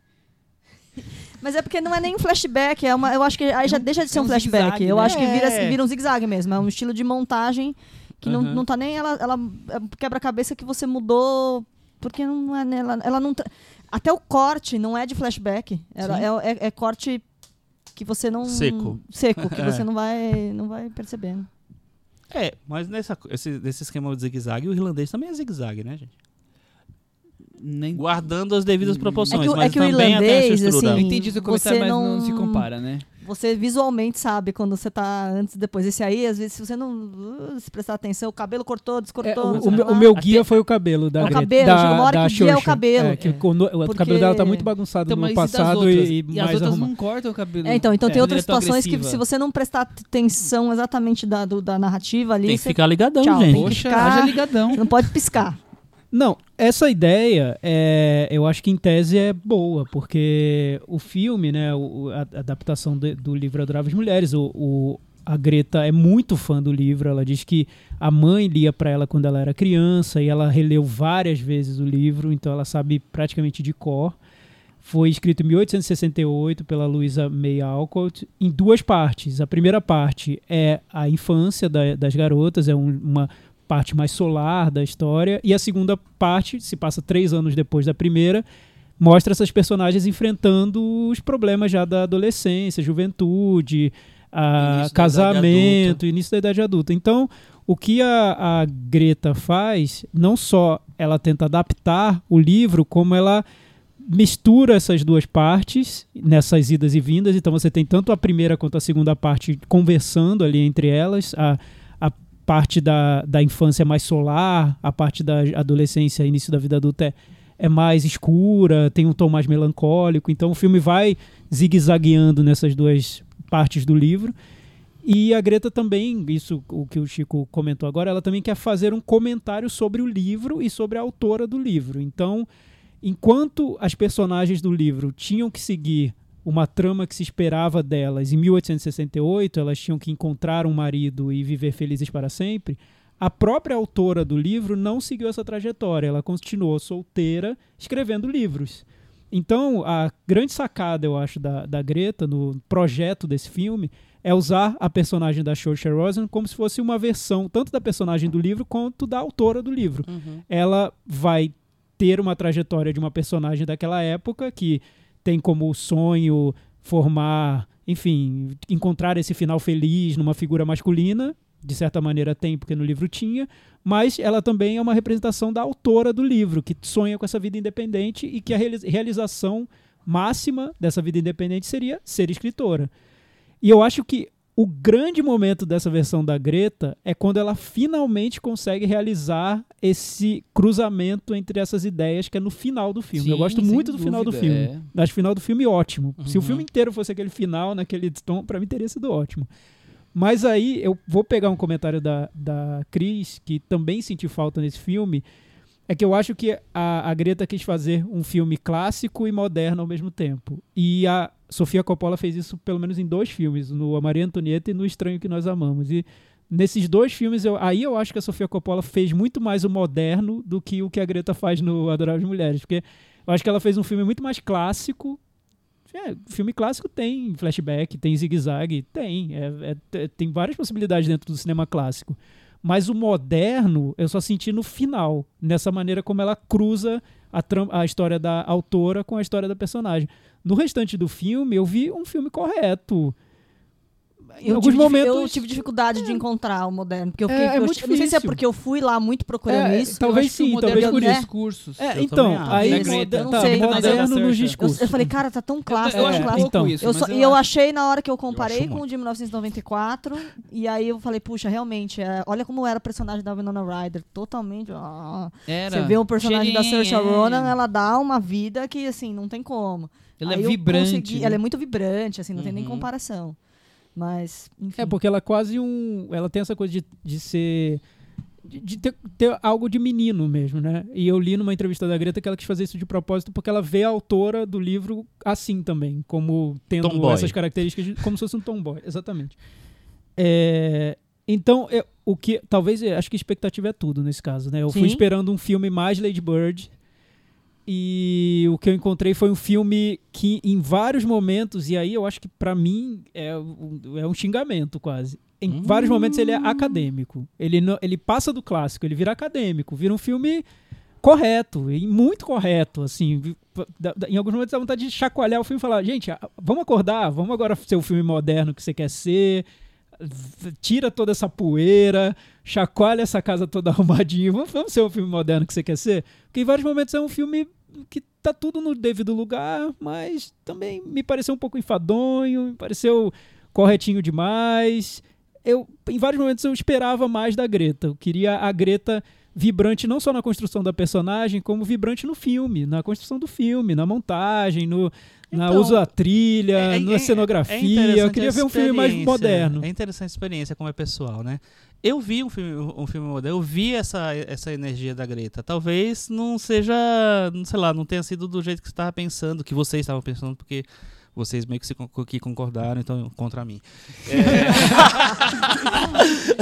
Não, mas a, a sério, gente, eu- mas Não, a mas, gente ó, viu mas filmes diferentes. Eu, eu, eu senti muito essa coisa dela. Eu, eu acho, por exemplo, um filme muito é, uniforme. Na, na, pra mim, o, o filme inteiro ela tá com a, com a mensagem que ela quer, com a, com a, a proposta que ela quer. Eu acho Eu que é só no isso final que ele realmente ele, ele muda um pouco a plástica e a narrativa.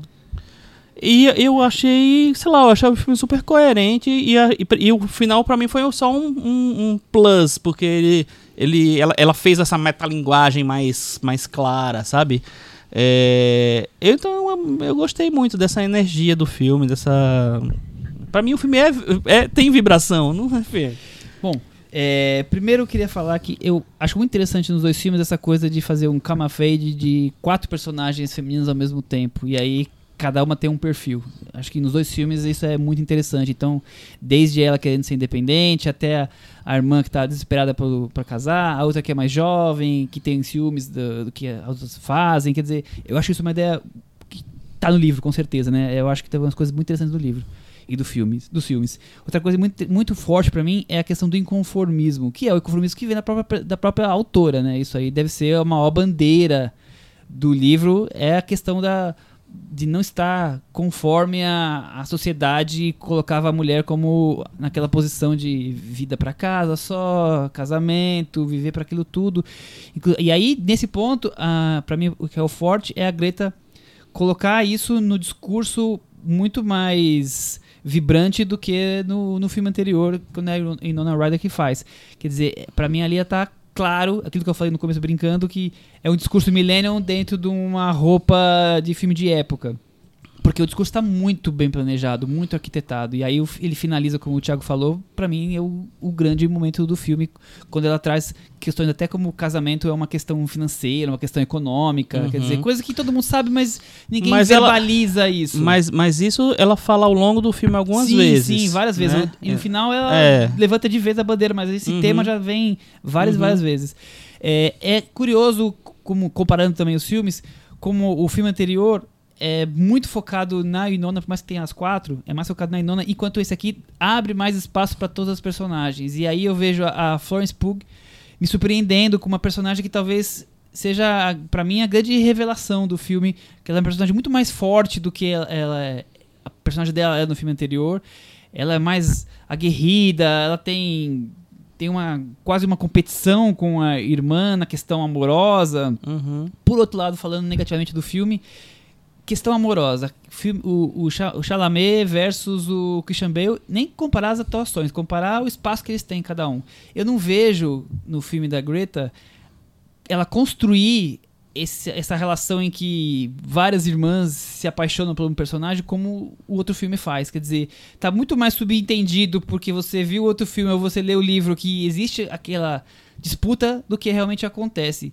E fora que eu acho que o personagem do Chalamet é o mesmo personagem que a gente já tá vendo Mas faz não- muito não, tempo. Não entendi. Nesse filme você acha que eu não, acho que é muito fraco não isso. fica- Eu acho é? muito Acho frágil. que talvez né, ela nem quisesse ficar se preocupando em construir o personagem do Chatolet. Ela falou, ah, tá aí, é o interesse romântico Sim. ali, vem pra cá, vem pra Mas, lá. Cris, mas ele é vital mas eu- mas eu- Mas, Cris, teve um Mas ela não momento em quis que construir, você né? falou sobre a dificuldade que, como o filme é montado com essas idas e vindas, você sentiu uma dificuldade de embarcar na- nos sentimentos que o filme quer, quer transmitir, né? Sim. E eu concordo, eu muitas vezes parece que o filme está interrompendo Droga. cenas e situações e, e aquilo nos deixa no, Não, assim. sem uma conexão É, é que eu Parece que é um filme muito mais E eu- cerebral. E eu, eu acho que do Chatolet até menos, mas do, a, a conexão dela com o Louis Garrel, aquela hora que ela tem aquele estádio, olha, é o Louis Garrel, eu falei, é o Louis Garrel? É mesmo? É isso mesmo? Ela tá apaixonada por ele? Eu não tinha feito essa... essa... Então, mas aí, mas aí vem. Eu também senti isso quando eu vi o filme. Depois que eu li entrevista- uma entrevista com a Greta Gerwig, eu entendi a intenção. Porque é o que ela diz é que o personagem do, do Louis Garrel era meio que detestado por várias leitoras que amavam esse livro e que se tornaram escritoras ilustres. Ela diz que, por exemplo, a Perry Smith adorava esse livro, a, a autora do, do enfim, a, J.K. Rowling gostava do livro, a Stephanie Meyer, enfim, várias, várias mulheres que se tornaram autoras gostavam do livro, mas a maioria, todas, não gostavam do final do, do livro e do personagem do Louis Garrel, que é o, o príncipe, entre aspas, que chega para resgatar a, a personagem principal do filme. Então, a, a Greta quis construir essa, esse encontro com o Louis Garrel no- na, na parte final de um jeito abrupto, pra- como uma crítica à maneira como ele era retratado no livro. Perfeito. Depois que eu li a entrevista, palmas pra Greta, super inteligente, mas não passou isso pra mim no filme. É. Eu não entendi porque ele apareceu. Eu- É. Não, não, Não, tem conexão Como que ela lembrou dele? que É, ele, não- ela lembrou não que, ele que que- tem ele. no máximo, acho que o que ela conseguiu ali né, com, essa, com essa visão até um pouco irônica do, do que seria a construção de um, de um livro em 1868 é, se aproxima muito do que eu acho que o Ozon faz quando ele vai fazer um filme de época, que é aquela coisa um pouco satírica, distanciada, querendo criticar a forma e, e trazer para o tempo presente. Mas eu não sei se a, se a Greta. que- não, nem sei se ela queria isso, sabe? Eu acho que ela queria um Então, filme mais emotivo. Mas você não acha que. é, se, se você acha que não, não, não se criou o envolvimento do Liga Hell e depois a- se revela que a, a personagem do Liga Hell tá totalmente é, ligada a essa, essa brincadeira, que- brincadeira ou essa releitura que ela quer fazer justamente do personagem dele, de, é, de como ele chega, é, enfim.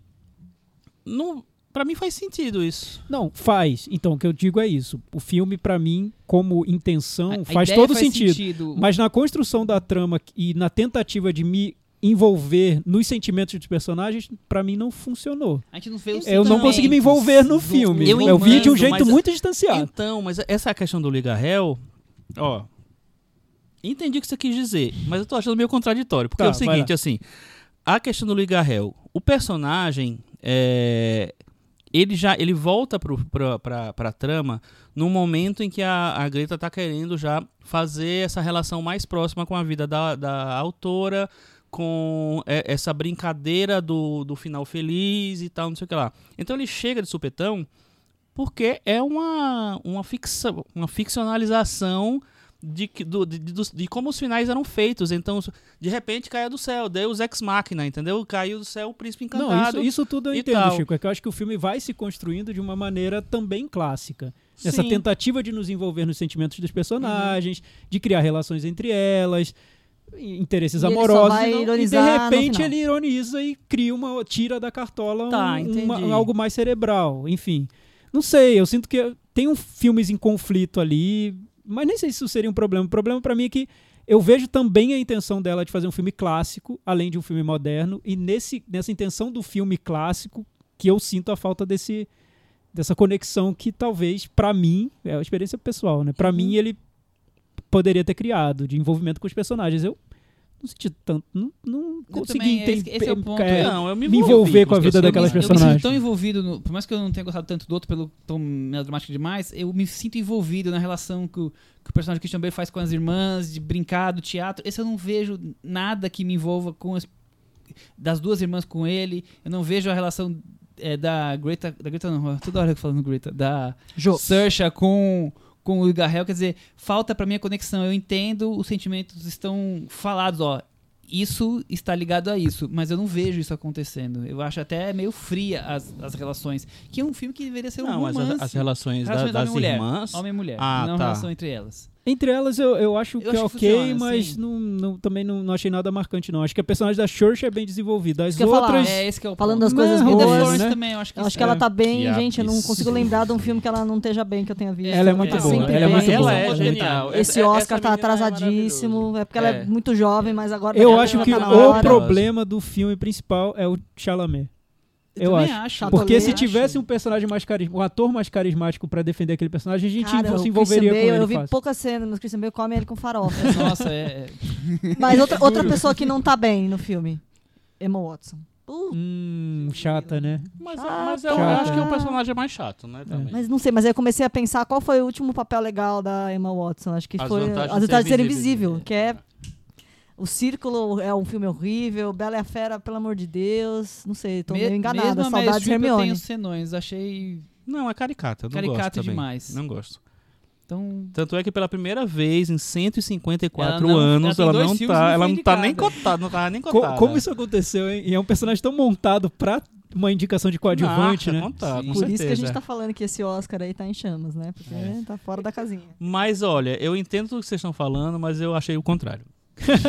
eu gostei, eu, eu, me- eu me envolvi com os personagens. Eu, ah, eu, eu entendo o que vocês falaram do, do personagem do Liga Hell, mas eu acho que ele é funcional para o que a trama, para onde a trama vai parar. É, enfim, é isso. E é um filme que me, fica- me fez ficar feliz.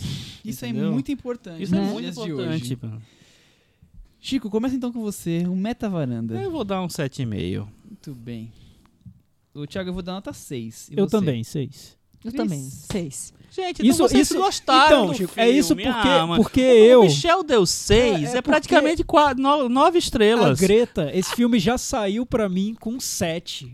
Pra você entender minha decepção. E eu você tava tirou querendo... um ponto só. Então, Pois é, eu tava Eu- querendo... gente, é o seguinte, o filme é a ótimo. Vocês gostaram do filme, entendeu? Gostamos, Mas eu queria tá aqui hoje Eu queria estar aqui falando que é o melhor filme da corrida do Oscar. que o Oscar era um absurdo, que não indicou a Greta, que não sei o quê. É. Eu tô achando seis indicações demais. Tá bom. Tem da- muita da indicação Sandy. pra atriz, né? Tem Exatamente. muita indicação pra atriz. vamos mudar de assunto, vamos sair então do- dos Estados Unidos do século XIX, vamos mudar para a França do século XVIII. Olha isso. O retrato de uma jovem em chamas, filme dirigido pela Céline Sciamma, editora francesa de 39 anos. É, a gente nunca falou dela aqui na varanda até então. É, achei interessante, eu fui ler um pouquinho sobre ela. Ela foi tutorada, essa, essa é a palavra em português? Tutor dela foi o diretor Xavier Beauvoir, que é aquele diretor do, homem, Beauvoir do Homens e Deuses, é, entre, entre Homens e Deuses que chama no Brasil? É Homens e Deuses. Homens e Deuses. Então ela começou ali, fez um trabalho de, de faculdade e ele deve ter sido o professor da do, do TCC, sabe essas coisas. E o, o trabalho de faculdade se tornou o primeiro longa-metragem dela, Lírios d'Água. Nós estamos no quarto longa-metragem dela. tá? Ela se destacou também com Tomboy, acho que é o filme mais famoso dela, e com Garotas. Uhum. Sempre teve no- nos, nos festivais, é o terceiro filme dela em Cannes. ela- o, um o- acho que o Tomboy passou em Berlim, na Panorama. É, e é o terceiro filme dela que estreia no Brasil. É um orgulho, Michel, né? Quando ele lembra de cabeça dos, dos festivais. É É igual impressionante. você com, os- com o Oscar. O, o Thiago, ela é muito interessada sempre em juventude, identidade sexual, questões de gênero. Ela tá sempre, de alguma forma, abraçando esses formatos. né? O que, que você acha da carreira dela? Do que, que você viu dela? Sim, então, eu gosto dos filmes, tanto do Tomboy quanto do Girlhood. Girlhood é garotas? Garotas. Garotas. Gosto dos dois, dois filmes, acho que são filmes, assim, bons, filmes seis, notas seis, assim, Estamos falando de bons filmes. dia de nota 6. Ex- Exato. Porque eu acho que ela sempre, como você diz, é, encara temas muito difíceis. Então ela é corajosa por tratar de temas complicados. Mas eu sempre espero, esperava e não, não recebi filmes um pouco mais corajosos também na forma. Eu acho que são filmes que reproduzem padrões de cinemas de cinema mais de arte, ou cinema que está em voga nos festivais na época em que eles foram lançados. E você recebeu agora? Eh, Já tá, já quer, já quer ir pros finalmente? Não, tô brincando. Ah. Elabora, elabora. Então, é, eu acho que ela é uma diretora que, por um lado, trata dos temas de uma, de uma maneira muito ousada, mas na forma eu sinto que ela ainda está se encontrando. Eu não sei se no Retrato de uma Mulher em Chamas ela se encontrou, mas o filme foi tão elogiado, né? Ganhou o prêmio de melhor roteiro no Festival de Cannes, é, teve críticas super positivas, então talvez ela siga esse caminho, mas não era um caminho que eu via nos outros filmes dela. Acho que é um Eu filme bem diferente dos Também outros. Também ela ia acho. ser mais ousada. Chico, e você? Qual a sua Eu opinião? da- concordo muito Chamar. com o Thiago, assim, eu gosto do. Eu não vi o primeiro filme dela, mas o, o Tomboy e o. e principalmente o Garota são filmes que eu vejo várias coisas muito legais, mas o resultado pra mim é um filme ok, Nota é um filme seis. nota 6. Também. É, eu acho por exemplo, o, o, Garotas tem uma cena que eu achei incrível, que é uma teoricamente uma bobagem, que são as meninas dançando Diamonds da Rihanna. Ah, é muito boa. Achei Eu incrível, lembro até hoje dessa cena. azul, Sim, é muito lindo. boa. Achei incrível. Voltei a cena quando, quando eu vi. E aí. é, e até acho que tem uma relação com uma cena desse filme novo, inclusive. É, mas é, ela, ela para mim ela nunca consegue entregar ela, ela tem uma coisa do cinema social francês né e pra mim ela não consegue ultrapassar essa barreira não conseguia até, até então nos, filmes- nos filmes que eu vi e o, o retrato eu acho que é que é um, um passo adiante, Adiante. assim Eu também tenho a mesmíssima impressão, não vou, ficar- não vou ficar me repetindo, mas é isso. Eu acho que o Tomboy até então era o filme que. Eu também não vi o primeiro filme, mais corajoso. Por mais que o Garotas também seja, mas esse eu acho que é o mais corajoso, o mais interessante. Essa questão da, da questão de gênero ali, de jovem, eu acho que ela. Que ela Michel, acho que vale você E- resumir o que seria o Tomboy. é, o Tomboy é sobre um, um garoto afeminado, uma menina masculinizada. Vamos... É, o interessante é isso, é que o filme não deixa claro, né, o que seria a, a condição dessa criança que não se enquadra no, no que seria o gênero, então em trânsito ali, né, no, na, na sexualidade. E o filme faz isso de um jeito muito delicado, é um filme bem curtinho. O... Virou um mini hitzinho Virou um hit. alternativo no Brasil. E, e ela já ela foi pioneira nisso, porque hoje se fala sobre esse tema de uma maneira muito mais natural e na época em que o filme foi feito não era tão comum assim. Então ela, ela acabou embarcando no, num assunto que não era tão, tão naturalizado naquela época e hoje já é. Mas vale a pena ver, é um filme bem assim, poderia ter sido um grande filme, né? Acho que a impressão que eu fico quando eu vejo os filmes dela é essa. Poxa, poderia ter sido um filme maravilhoso. É legal, mas faltou alguma É, coisa. Eu, eu acho que ela é muito dura em controlar o filme e aí talvez seja rí- rígida demais e, e, não sei, às vezes fica meio frio. não posso estar sendo um pouco eu acho, que, exigente eu, demais. eu acho que, tem, que, que é por aí mesmo. É, eu acho que ela às vezes não consegue dar emoção. Não consegue ca- causar mesmo que envolvimento, assim. Tudo fica meio distante e tal. Os dramas das meninas, do, do, do garotas. do Garotas, eu, eu, eu, eu acho que assim, falta um pouco de aproximar mesmo. Não sei se. Ela tem assim, um estilo um pouco mais, mais frio mesmo, mas é, eu tenho dificuldade de me relacionar emocionalmente com os filmes dela. Com esse eu me, eu me relacionei Vamos, de alguma vamos maneira. então pra sinopse pra gente poder falar disso. Você tem duas atrizes aí? Sim. França, século XVIII. A jovem pintora Marianne Noemi Merlan, é contratada para pintar o retrato de Heloise, Adele Hanel. ex-namorada da Celine Sciamma, Ah, é? Olha É. só. que está prometida para casar. Os dias juntas e a proximidade entre elas criam um relacionamento pra lá de inesperado. Cris Lume, você que não comentou sobre a carreira, que você acha que não viu os filmes, mas Não, Qual foi a não, impressão sobre esse? não, não vi os outros filmes, mas eu identifico várias coisas que vocês falaram aí, assim. É aquele filme bem calcado no, no- na estética do cinema europeu, no, no ritmo do cinema europeu. Mas eu, eu vejo uma, uma tentativa de tentar se aprofundar nessa coisa da, da conexão, do dito pelo não dito, de transpor esse sentimento na questão da imagem, porque ela está falando aí de obra de arte, de, de pinturas e tal. Então, não sei, acho que ouvindo o que vocês falaram um pouco da, da obra dela, essa realmente é uma, é uma tentativa de tentar trazer mais conexão, inclusive ilustrando, desenhando literalmente, né? Isso.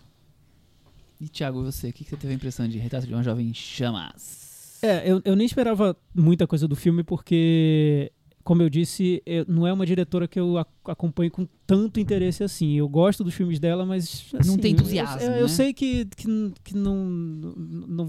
Geralmente eu- não vai. a- a- eu não, prefiro não criar tantas expectativas, porque eu sei que não vai a, a- a lugares muito Ih. interessantes assim. E- Esse filme, por ter ganho o prêmio de, de roteiro em Cannes, e eu lembro, aliás, ele ganhou o prêmio de roteiro, mas quando teve a edição de Cannes e a edição que teve no ano passado, que teve Dor e Glória, Parasita, Era Uma Vez em Hollywood, Atlantiques, e. Grande Elenco, e Bacurau, etc., o filme foi cotado para ganhar a Palma de Ouro até o último momento. Lembro que até o último momento se falava que era um dos maiores concorrentes. Quando ela foi a cerimônia chamar- roteiro que era dinheiro que não ia. quando ela foi para a cerimônia de premiação, a- muita gente cravava o filme como vencedor e acabou ganhando o roteiro, não, não ganhou, não entrou nem na- nas categorias principais, mas para vocês verem como o filme foi elogiado, como foi querido quando, quando exibido no, no Festival de Cannes. Parece que foi quase um prêmio de consolação esse É, roteiro. eu também né? acho. É, e é um prêmio estranho. Depois a gente tenta E- falar um pouco mais Destrincha um sobre pouco isso, né? Mas o que eu vejo nesse filme, que, é, que eu acho que é positivo, se os outros filmes eram, eram ambiciosos, esse multiplica a ambição por três, né, pelo menos. Porque, como disse a Cris, ela quer falar sobre a relação entre duas mulheres, mas também sobre arte, sobre o impacto que a arte provoca nas pessoas, também sobre o ato de retratar e ser retratado e a colaboração que existe nesse processo da criação artística. Então, olha, é um filme que para você discutir por muitas horas no bar depois da sessão, porque Faz tem, uma releitura tem de uma lenda. tem uma rele- releitura da, da lenda de, de Eurídice, Orfeu e Eurídice, é. é, então, enfim, tem, tem- ele é muito carregado de, de intenções, de sentidos e e até certo ponto do filme eu acho que, que, ela, que ela consegue realizar, concretizar, concretizar tudo que ela queria. Principalmente no controle que ela tem do filme. Ela faz um filme muito.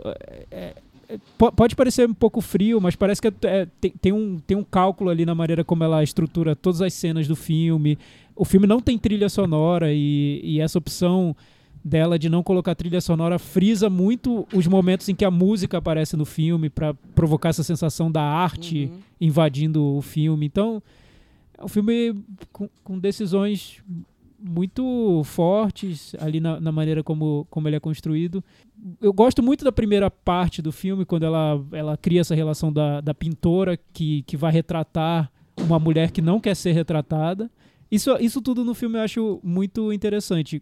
Na, no- na metade do filme ele tem uma virada que se torna uma história mais da relação entre elas, e aí eu, eu vejo algo, algo- problemas que me incomodam, na minha opinião, no filme. Mas pelo menos nessa primeira metade eu vejo uma diretora que, que cresceu muito em relação aos filmes anteriores. Olha, eu me surpreendi muito com o filme. Eu vi o filme nas minhas férias.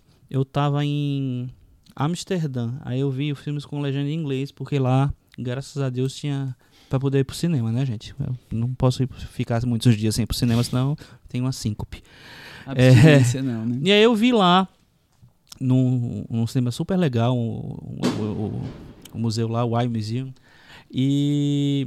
É, e é- mas é aquela coisa, você tá vendo um filme francês, tá assistindo sem inglês, ok, beleza, mas é, falta um pouco de segurança para algumas coisas.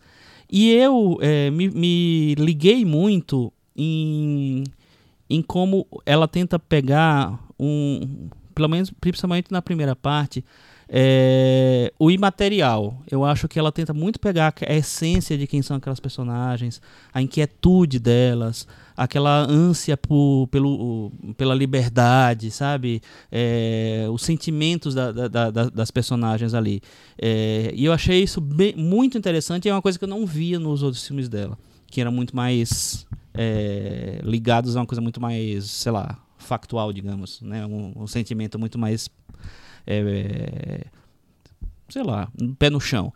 Nesse eu acho que ela tem muito essa coisa de tentar pegar esse invisível, esse material. Isso eu já achei muito diferente. Então, pra mim, me aproximou de um cinema que eu, de que eu me interessa muito, que eu já falei aqui, que é essa coisa do, do fluxo, sabe? Nem, não, é, não é um filme de roteiro, eu concordo com o Thiago, o prêmio de Cannes é meio estranho. É, é um filme muito mais de direção e de como você consegue capturar essa, essa coisa dos personagens que não tá em palavras, que tá muito no sentimento e tal. É, isso me interessou muito. Ah, quando eu vi que o filme também tinha ia ter essa relação com a, com a pintura, e a- acho que a fotografia é um dos grandes trunfos do filme, é super bonita, tem várias decisões lindas assim. É, isso me interessou mais. Eu já, já achei, poxa, tá indo pra, mais para um outro lado. Então eu tô vendo várias ousadias que eu nunca vi na, nos filmes dela e, e que, eu, que eu gosto do, né, na, na, da, man- da maneira que ela constrói o filme. Então eu terminei saindo do filme super com, com, com uma coisa meio magnética da relação daquelas atrizes, daquelas personagens. Eu gostei muito do, da maneira como ela, ela dirigiu esse filme. É, eu fiquei com a impressão, não sei, um, um filme em que uma mulher pintora se apaixona pela Musa. musa. Tem outro nome que a pessoa fica ali sentadinha acompanhando, esqueci o. Um modelo. É, modelo. Eu, eu tinha uma expectativa que tivesse alguma câmera meio voyeur, sabe? Que, que você conseguisse enxergar de que forma aquela aquela paixão, aquele sentimento iria su- surgir. E eu vejo um filme tão, eu acho interessante isso que, o- principalmente que o Chico falou agora, essa questão de coisas diferentes que ela traz pro cinema dela, que ela não fazia isso antes, mas eu eu não consigo ver esse sentimento brotando, essa, essa relação, seja sentimental, seja sexual, seja o que for. Eu não, não enxergo ali. Falo, o quê?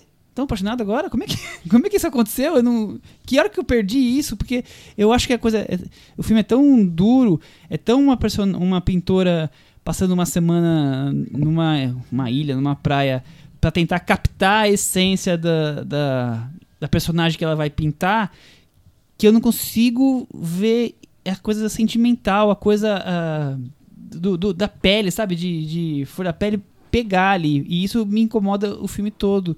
Então, por mais que eu, eu acho muito interessante ah, os aspectos visuais que, que ela usa, essa fotografia meio opaca, que, que combina com o ambiente, eu fico ali meio dividido nessa relação. Falo, como assim? Eu não, não sinto esse, esse sentimento todo acontecendo. Eu não sinto, por exemplo, o peso da culpa numa sociedade tão retrógrada como aquela e em algum momento aquilo incomodar. Aquilo, claro, querem manter aquele momento sigiloso, mas eu não, não, não sinto.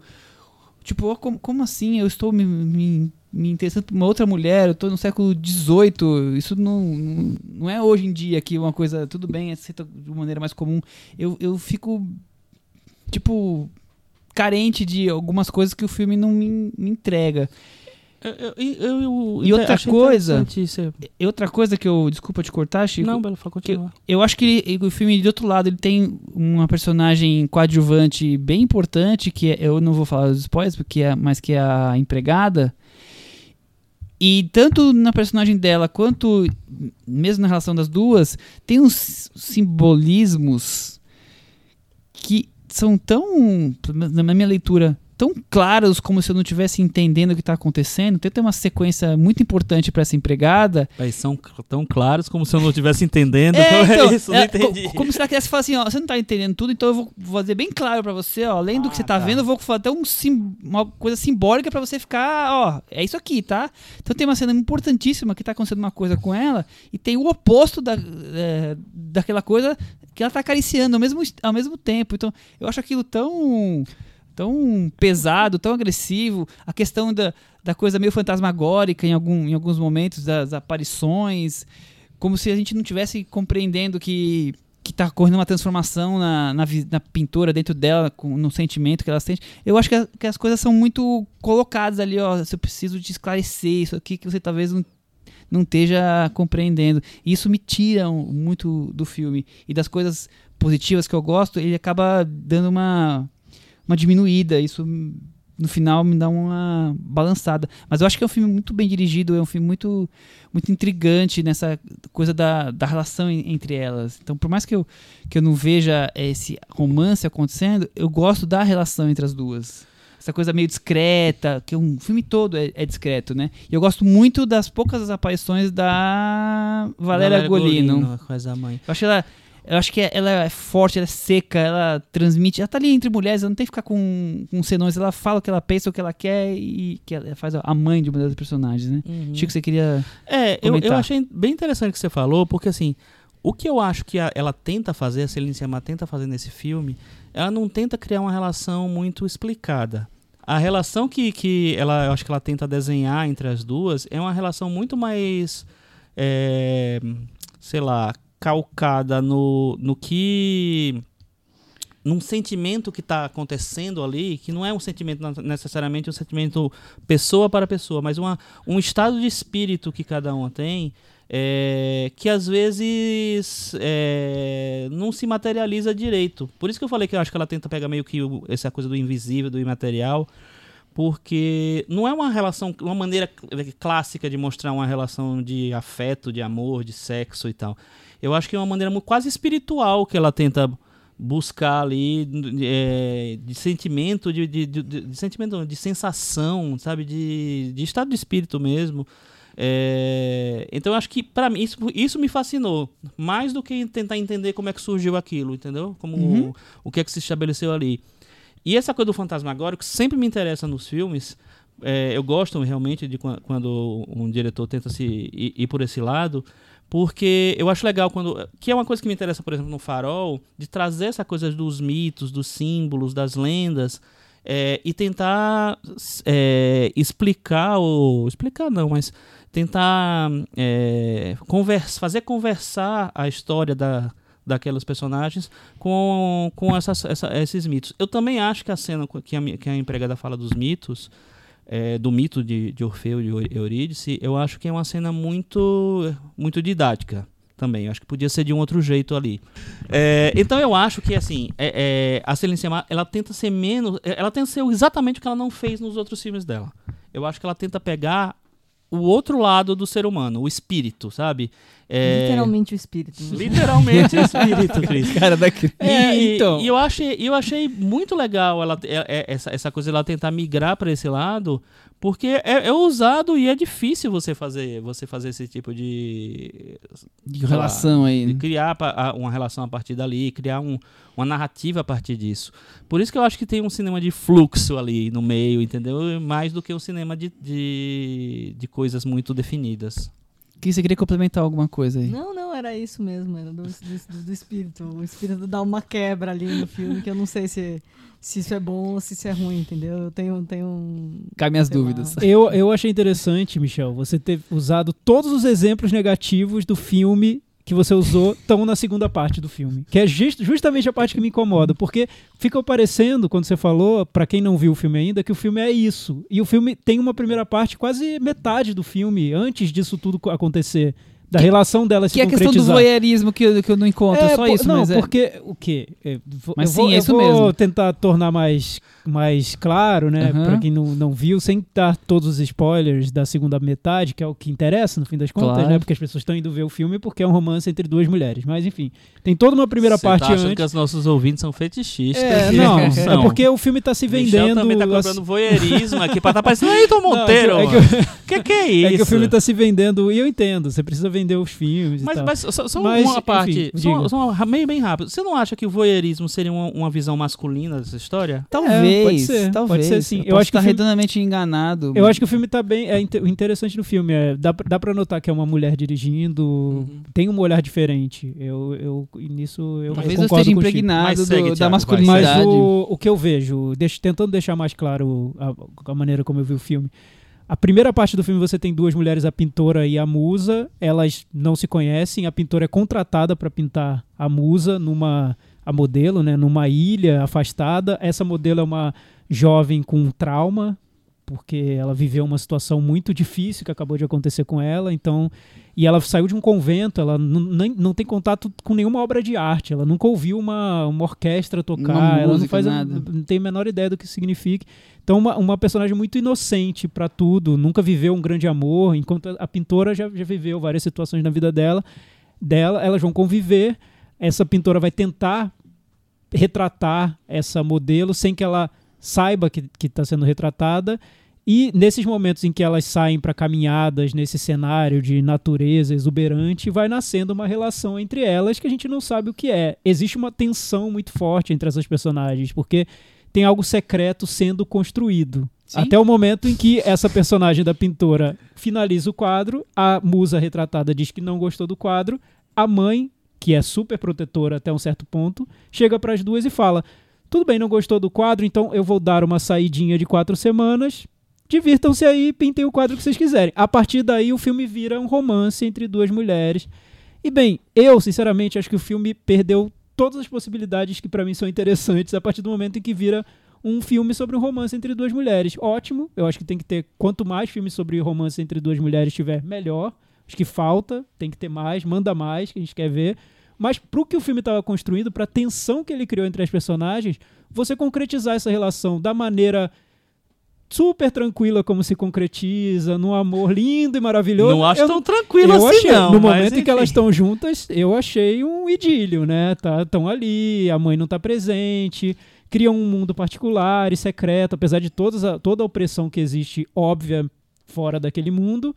O romance se con- concretiza. Eu acho que o filme perde a força de tensão de, de uma relação não explicada que existia até isso se concretizar.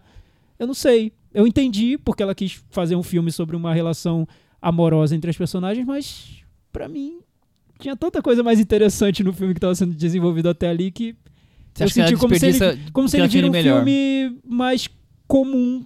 Um filme Uhum. que eu espero encontrar no Festival de Cannes, entendeu? E não um filme que estava sendo desenvolvido até ali. Ah, é entendi, é, ent- entendi o que você falou.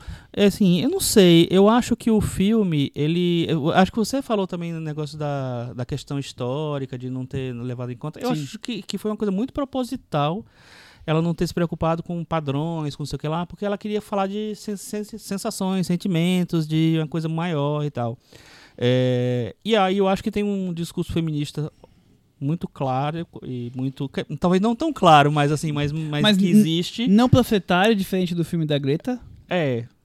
Não sei se é panfletário. Panfletário não- da nem Greta. quero Eu ser não acho que crítico. É, é, é, que, é que na Greta é, É mais é- didático, é, né? é ver- verborrágico, talvez, É, seja As personagens dizem. É, que às vezes panfletário pode, pode parecer negativo. É, não, é porque isso. eu acho assim, por exemplo, tem uma cena que é é justamente a cena que eu falei, que é, é para mim, é, é quase que uma releitura da cena do, do- da, da Rihanna, das meninas cantando Rihanna no coisa, que, é que são as, as mulheres cantando um cântico lá de libertação, sei lá, à beira da fogueira.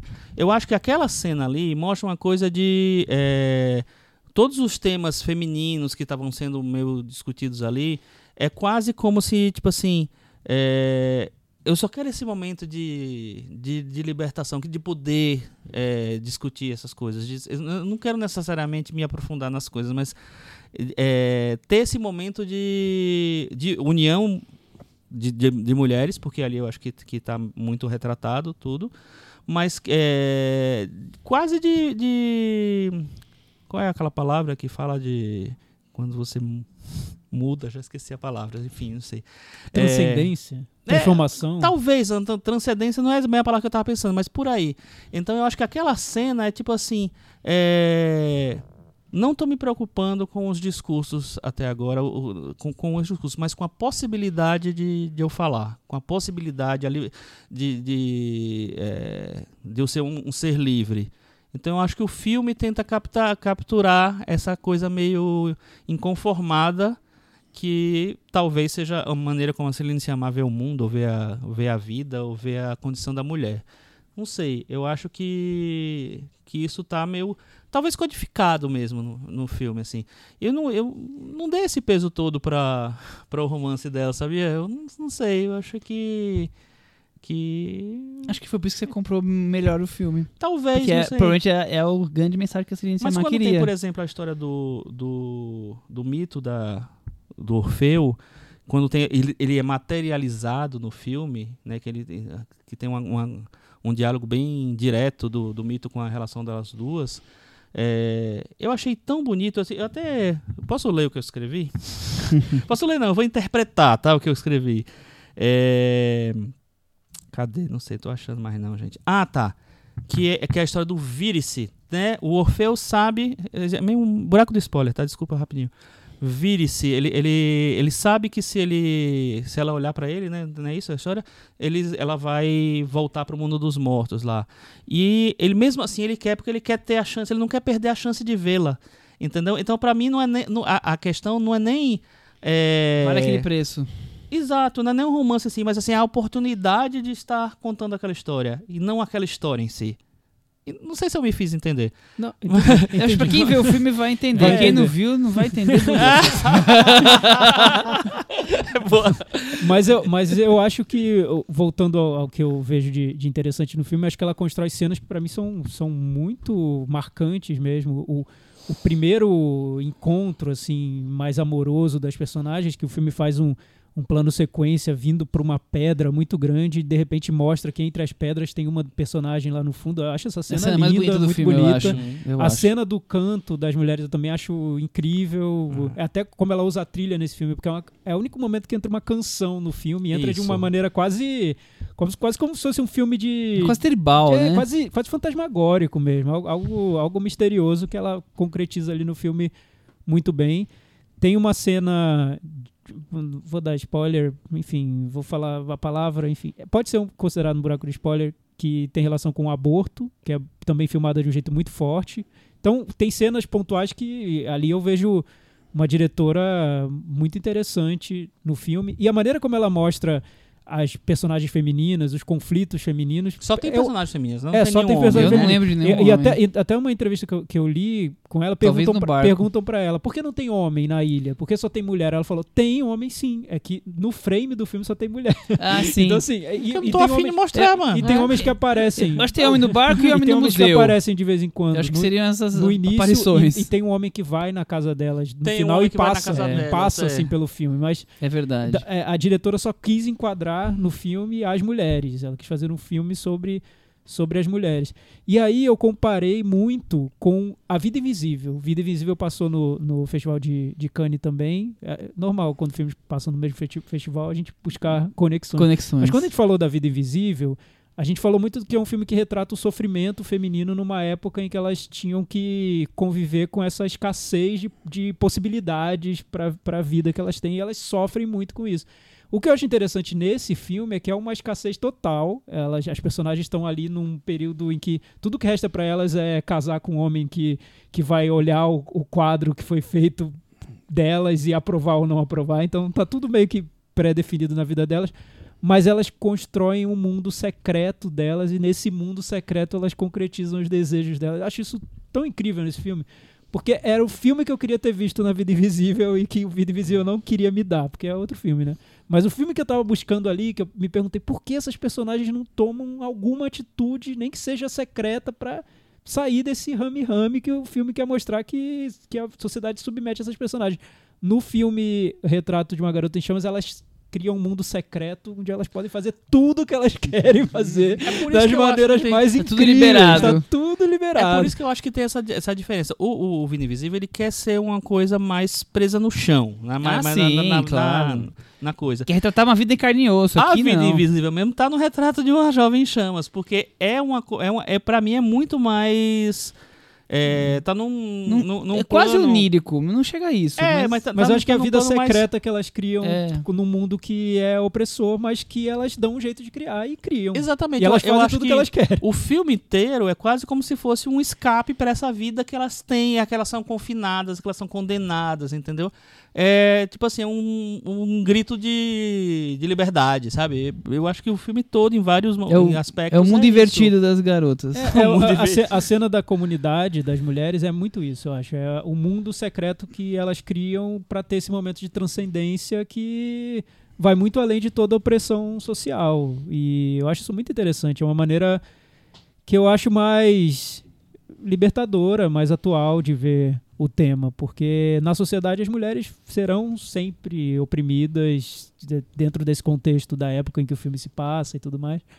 Mas é interessante ver como se, se desvia dessa opressão e como se tenta realizar os desejos, como se cria esse mundo secreto. Isso, nisso acho que o filme me interessa bastante. Não tanto como um filme de romance entre duas mulheres, porque aí eu acho que falta isso, Michel, que você falou. Eu acho que eu também senti essa dificuldade de entender a faísca do romance. Por quê? Era mesmo romance? Por que, por que caminhou necessariamente para isso? lado. Né? Mas, enfim. Vamos pro Meta Varanda? Sim. É... Thiago, eu vou dar 6,5. E você? Eu vou dar 6,5 também. Cris? Eu vou dar seis, mas antes eu gosto de trazer a sabedoria da internet aqui, vou ler pra vocês. Coisa muito, muito maravilhosa que eu tinha lido. Adorei essa cena de retrato de uma jovem em chamas. É aquela cena que as duas estão deitadas, uma olhando para outra. Inclusive, não, não consegui falar, eu acho que é o- as cenas dos olhares são muito fortes mesmo, né? São muito boas. Adorei essa cena de retrato de uma jovem em chamas, em que elas ficam se olhando um tempão em silêncio. Pensei em como o tempo do cinema francês é, é como da vida. A gente viaja assim mesmo quando se apaixona. Fiquei refletindo até perceber que, na verdade, eu tinha dado pause sem querer no VLC. então, tá vendo? mais uma vez. Não vejam baixado, gente. Vamos ao cinema. Vamos pro cinema, o gente. pessoal. Porque Vamos aí, pro Senão aí acontece trava, essas coisas. trava o o arquivo e VLC. você acha que a cena tá E acha, longa. a gente fica achando que É, coisa DD, que é não DDC isso? Sempre. Chico, só sobrou você eu vou dar agora. 7,5 pro filme, eu gosto bastante. Com essas notas... Eu não falei o Meta falando do outro, né? Falou. Vou corrigir. Falei? Não, Não? Não falei. Ah, não falou. Percebi agora que eu não falei. Retrato de uma Jovem em Chamas ficou com 66 do Metavaranda. Tá super bem posicionado aqui no nosso ano. E o A Drogas da Mulher ficou com 64. Um pouquinho abaixo, mas muito parecido. 66 é uma mega posição, né? É, um espetáculo. Vamos né? combinar, vamos combinar. Um espetáculo. É, Podemos ir para aquele momento que o, que o, o Thiago encanta? Cantinho do ouvinte. Com o Thiago Faria.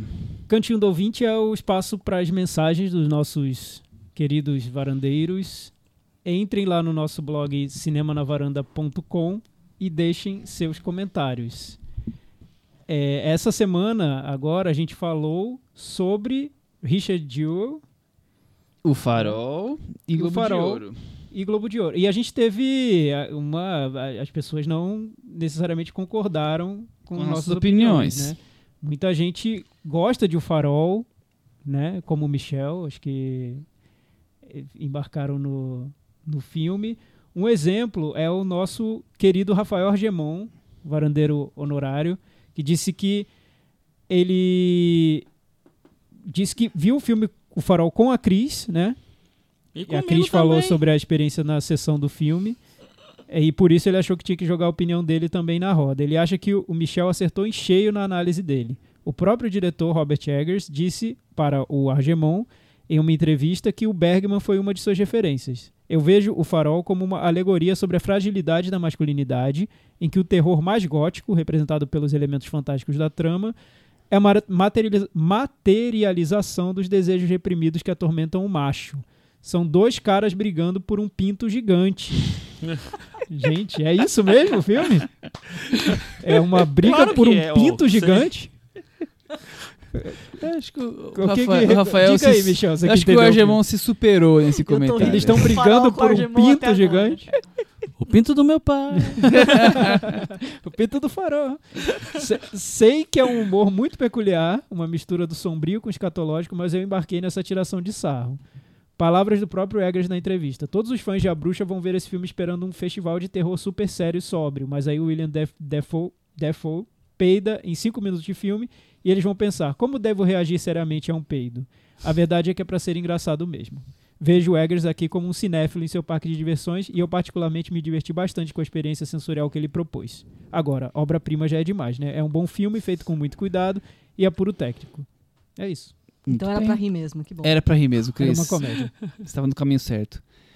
O Vitor Matheus, ele comentou para agradecer a lembrança no prêmio Henrique Miura. Gostou muito de O Farol, ao contrário da maioria de vocês, mas queria perguntar se vocês vão fazer alguma citação, algumas citações de filmes que mais esperam nesse ano. Lembro que fizeram isso no Varanda Awards de 2018. A gente não fez o episódio de perspectivas, né? É porque eu vou ser bem sincero com você, Vitor, esse ano não deu, né? Os filmes estrearam bons desde o começo, a gente não conseguiu colocar nada na pauta além, porque teve Globo de Ouro e dois filmes importantes semana passada. Eu não sei se nós vamos ter algum espaço esse ano. Esse ano a agenda tá bem apertada, mas a gente não pode. de- falta pauta esse ano. É, não, não falta pauta. A gente pode pensar alguma coisa e trazer isso no. É, semana No que vem puxadinho, tem o semana SEG, que vem. Tem dois filmes, tá difícil. É, tá puxado. Mas a gente pode botar talvez uma listinha no, no Facebook. Pode ser uma, uma boa ideia, Chico. Chico vai trabalhar nessa listinha que o nosso Chico é E sobre o filme do Clint Eastwood, o caso Richard Jewell, nós tivemos um comentário muito legal da Isabela Almeida. Entrem lá no cinemanavaranda.com e leiam. Ela faz críticas aqui bem pertinentes ao filme. Eu não vou ler todo porque ele é muito, ele é longo e, enfim, Merece ser lido sentido. inteiro. É, isso. Lei- leiam, leiam o filme. Ela diz que não considera o filme nada moderno, diz que é irregular. Em muitos momentos é- ele, ela achou um filme desrespeitoso, principalmente sendo mulher. A gente falou que é um filme mais clássico, né? Mas é engraçado, depois de ter visto o filme, depois do episódio, eu acho que ele tem elementos bem modernos dentro do- da estrutura clássica dele, principalmente no uso de, de um protagonista que é um homem comum em todos os sentidos, é um- é um- uma figura pouco conhecida, que não carrega o filme. Acho que isso, isso é um aspecto moderno. Que não é carismático, né? Sim. O Caio Moraes fala o seguinte: a impressão minha ou os filmes do Clint Eastwood ultimamente apresentam uma recepção melhor no Brasil pelos críticos do que nos Estados Unidos. Com certeza. Parece que todo, todo filme que ele lança aqui, todo mundo gosta, mas não se pode dizer o mesmo de lá. Eu acredito que se esse filme pudesse ter sido feito no século passado, ele teria ganho o Oscar. Mas como estamos no século XXI e os problemas que vocês destacaram realmente incomodaram muita gente, inclusive eu, e não devem ser abordados dessa maneira, o filme acabou perdendo a força nessa corrida. Fiquei decepcionado com esse filme do Clint, esperava mais. Muito bem. Mas eu concordo. o- tem uma crítica brasileira que gosta muito do cinema do Clint e, e não é. Um, E passa a mão. é, também. Passa a também. mão, passa pano. Passa pano, passa a mão, passa E- e pano. passa Passa a mão na bunda do cliente. Ele tá tão velhinho passa pra a esse mão. assédio. A crítica passa a mão na bunda do Clint e passa É. pano depois. Passa na mão e na bunda. Enfim. Eu só queria dizer que, que quem abandonou o podcast alguns minutos antes perdeu esse momento. Só queria dizer isso. É um easter egg. É um easter egg. No, tu- no Twitter, o Vitor Almeida fez alguns comentários sobre as indicações pro Oscar. A gente usou a hashtag Oscar na varanda. Ele comentou aqui: sempre achamos que o Oscar será diferente com as indicações de mais diretores, atores e atrizes negros, a indicação de mais mulheres na direção e também em outras categorias.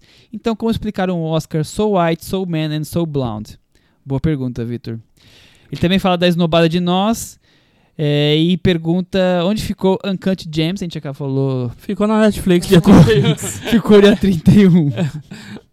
tem tem um, um, um Twitter chamado Falha de São Paulo, que é uma, é uma zoeira com Folha de São Ah, Paulo, vá. pra quem não tinha pescado. E ele fez várias brincadeiras e em todas ele colocou a nossa hashtag, então ele, com certeza deve ser ouvintes nossos. Então fiquei, um- ficamos muito felizes. E, e quem quiser dar uma olhada lá, tem coisas interessantes como configura as indicadas ao Oscar na categoria Melhor Ator Coadjuvante. Tem, sei lá, o Kim Kataguri como Menino Maluquinho, Alexandre Frota como a Noiva Cadáver. Ele tem, tem algumas piadas curiosas que talvez valham a pena ser lidas. E sobre essa história, antes de você se despedir aqui, eu tô, tô com Rapidamente, medo. você fica com medo? Fica à vontade, sobre Thiago. essa história do Oscar Sou White, Sou Blonde, Sou tudo. Eu, antes da- do Oscar teve o BAFTA, que provocou essa polêmica por ser um BAFTA foi Sou ainda- White. ainda né? pior, né? soar. E E aí, ele reclamou, né? E aí, logo reclamou. depois da polêmica toda, o próprio BAFTA, já, a organização do BAFTA já veio se A culpa é de impor vocês. e em vez, dizer- em vez de assumir a culpa, dizer, infelizmente, nós tivemos essa seleção de, de filmes porque a indústria ainda não soube se adaptar. Olha, não, né? Tem várias opções de filmes de se as pessoas quiserem Aham. escolher. Vamos lá, Thiago. O Williams tá fora de controle as coisas que você comanda, né? O BAFTA faz esse papelão. O Harry tá indo embora. Pelo amor de Deus. Acho que o Reino, Reino Unido, Reino Unido tá fora de controle, O né? Brexit Controle. rolou. Eu acho que a Cris tem, que- tem que ir lá resolver Cris, isso. você vai organizar aquele paísinho? Então, Não é assim, não possível. é. O problema tá na indústria, sim, mas tá nas premiações também, né? Tem muito filme aí pra ser premiado, certeza, pra ser ó. indicado. Nossa varandeira honorária Ana Clara colocou hoje no Twitter. É, num ano com Greta Gerwig, Celine Sciamma, Lorene Scarafia, que fez a as golpistas, Marianne, Marielle Heller, que fez Um Lindo Dia na Vizinhança, Mati Diop, que fez Atlantique, Claire Denis, que fez o High Life, que na verdade foi estreou nos Estados Unidos esse ano, e a Lulu Wang, que fez a despedida, o Oscar conseguiu indicar cinco caras. Ou seja, não é que faltou, Tem, tem. tem. Então, assim, e não é... tem filmes que não foram elogiados. Tem, Tem filmes filmes que foram elogiados. Então É. não tem nem essa desculpa de, ah, vamos privilegiar só porque tem que privilegiar. Exatamente. Não, e o BAFTA, elogiados. agora eu não vou lembrar quem, porque te- teve algum ouvinte nosso, enfim, que é, comentando sobre o BAFTA lá na minha página, ele falou, ele deu uma informação que eu fui checar depois que eu nunca tinha me tocado. o BAFTA nunca indicou o Denzel Washington para um prêmio de atuação. O Denzel Washington tem oito indicações ao Oscar de ator ou ator coadjuvante e dois Oscars. O BAFTA nunca nem indicou ele. Então não é de hoje que o, o BAFTA é racista. Muito bem. Mais algum assunto, Thiago? Eu vou, vou terminar com muita calma. Vou perguntar, Cris, você tem mais algum assunto para é o isso aí. podcast? Nada sobre o Megxit. Não, melhor não falar sobre isso. Ah. nós vamos ficar mais duas horas e meia aqui. Mas você concordou com a postura da rainha? A rainha tinha que organizar a vida dela. tá- ela tava usando lenço de cachorro na cabeça pra sair de carro. Cara, o Reino Unido tá Ela muito tá louco, fora né? de controle, não dá. Então, É. assim, tá perdoada. O Renido parece um filme dos anos 80 do Ed Murphy. Eu acho que só, só sei que essa temporada aí, 8, 9, sei lá, do The Crown vai ser boa, né? Vai ser muito boa. Sensacional, eu tô só aguardando. Pois é, gente. Podemos encerrar também, Chico? Ou você Acho tem mais que alguma sim, coisa? Michel, acho que sim. Gostei do- dessa versão mais calma. É, do tá suave. V- Suave. Vamos agora fazer meditação. Vamos, Vamos então. lá. Agora vamos começar o momento de yoga do cinema na varanda. Até semana que vem. Tchau. Tchau.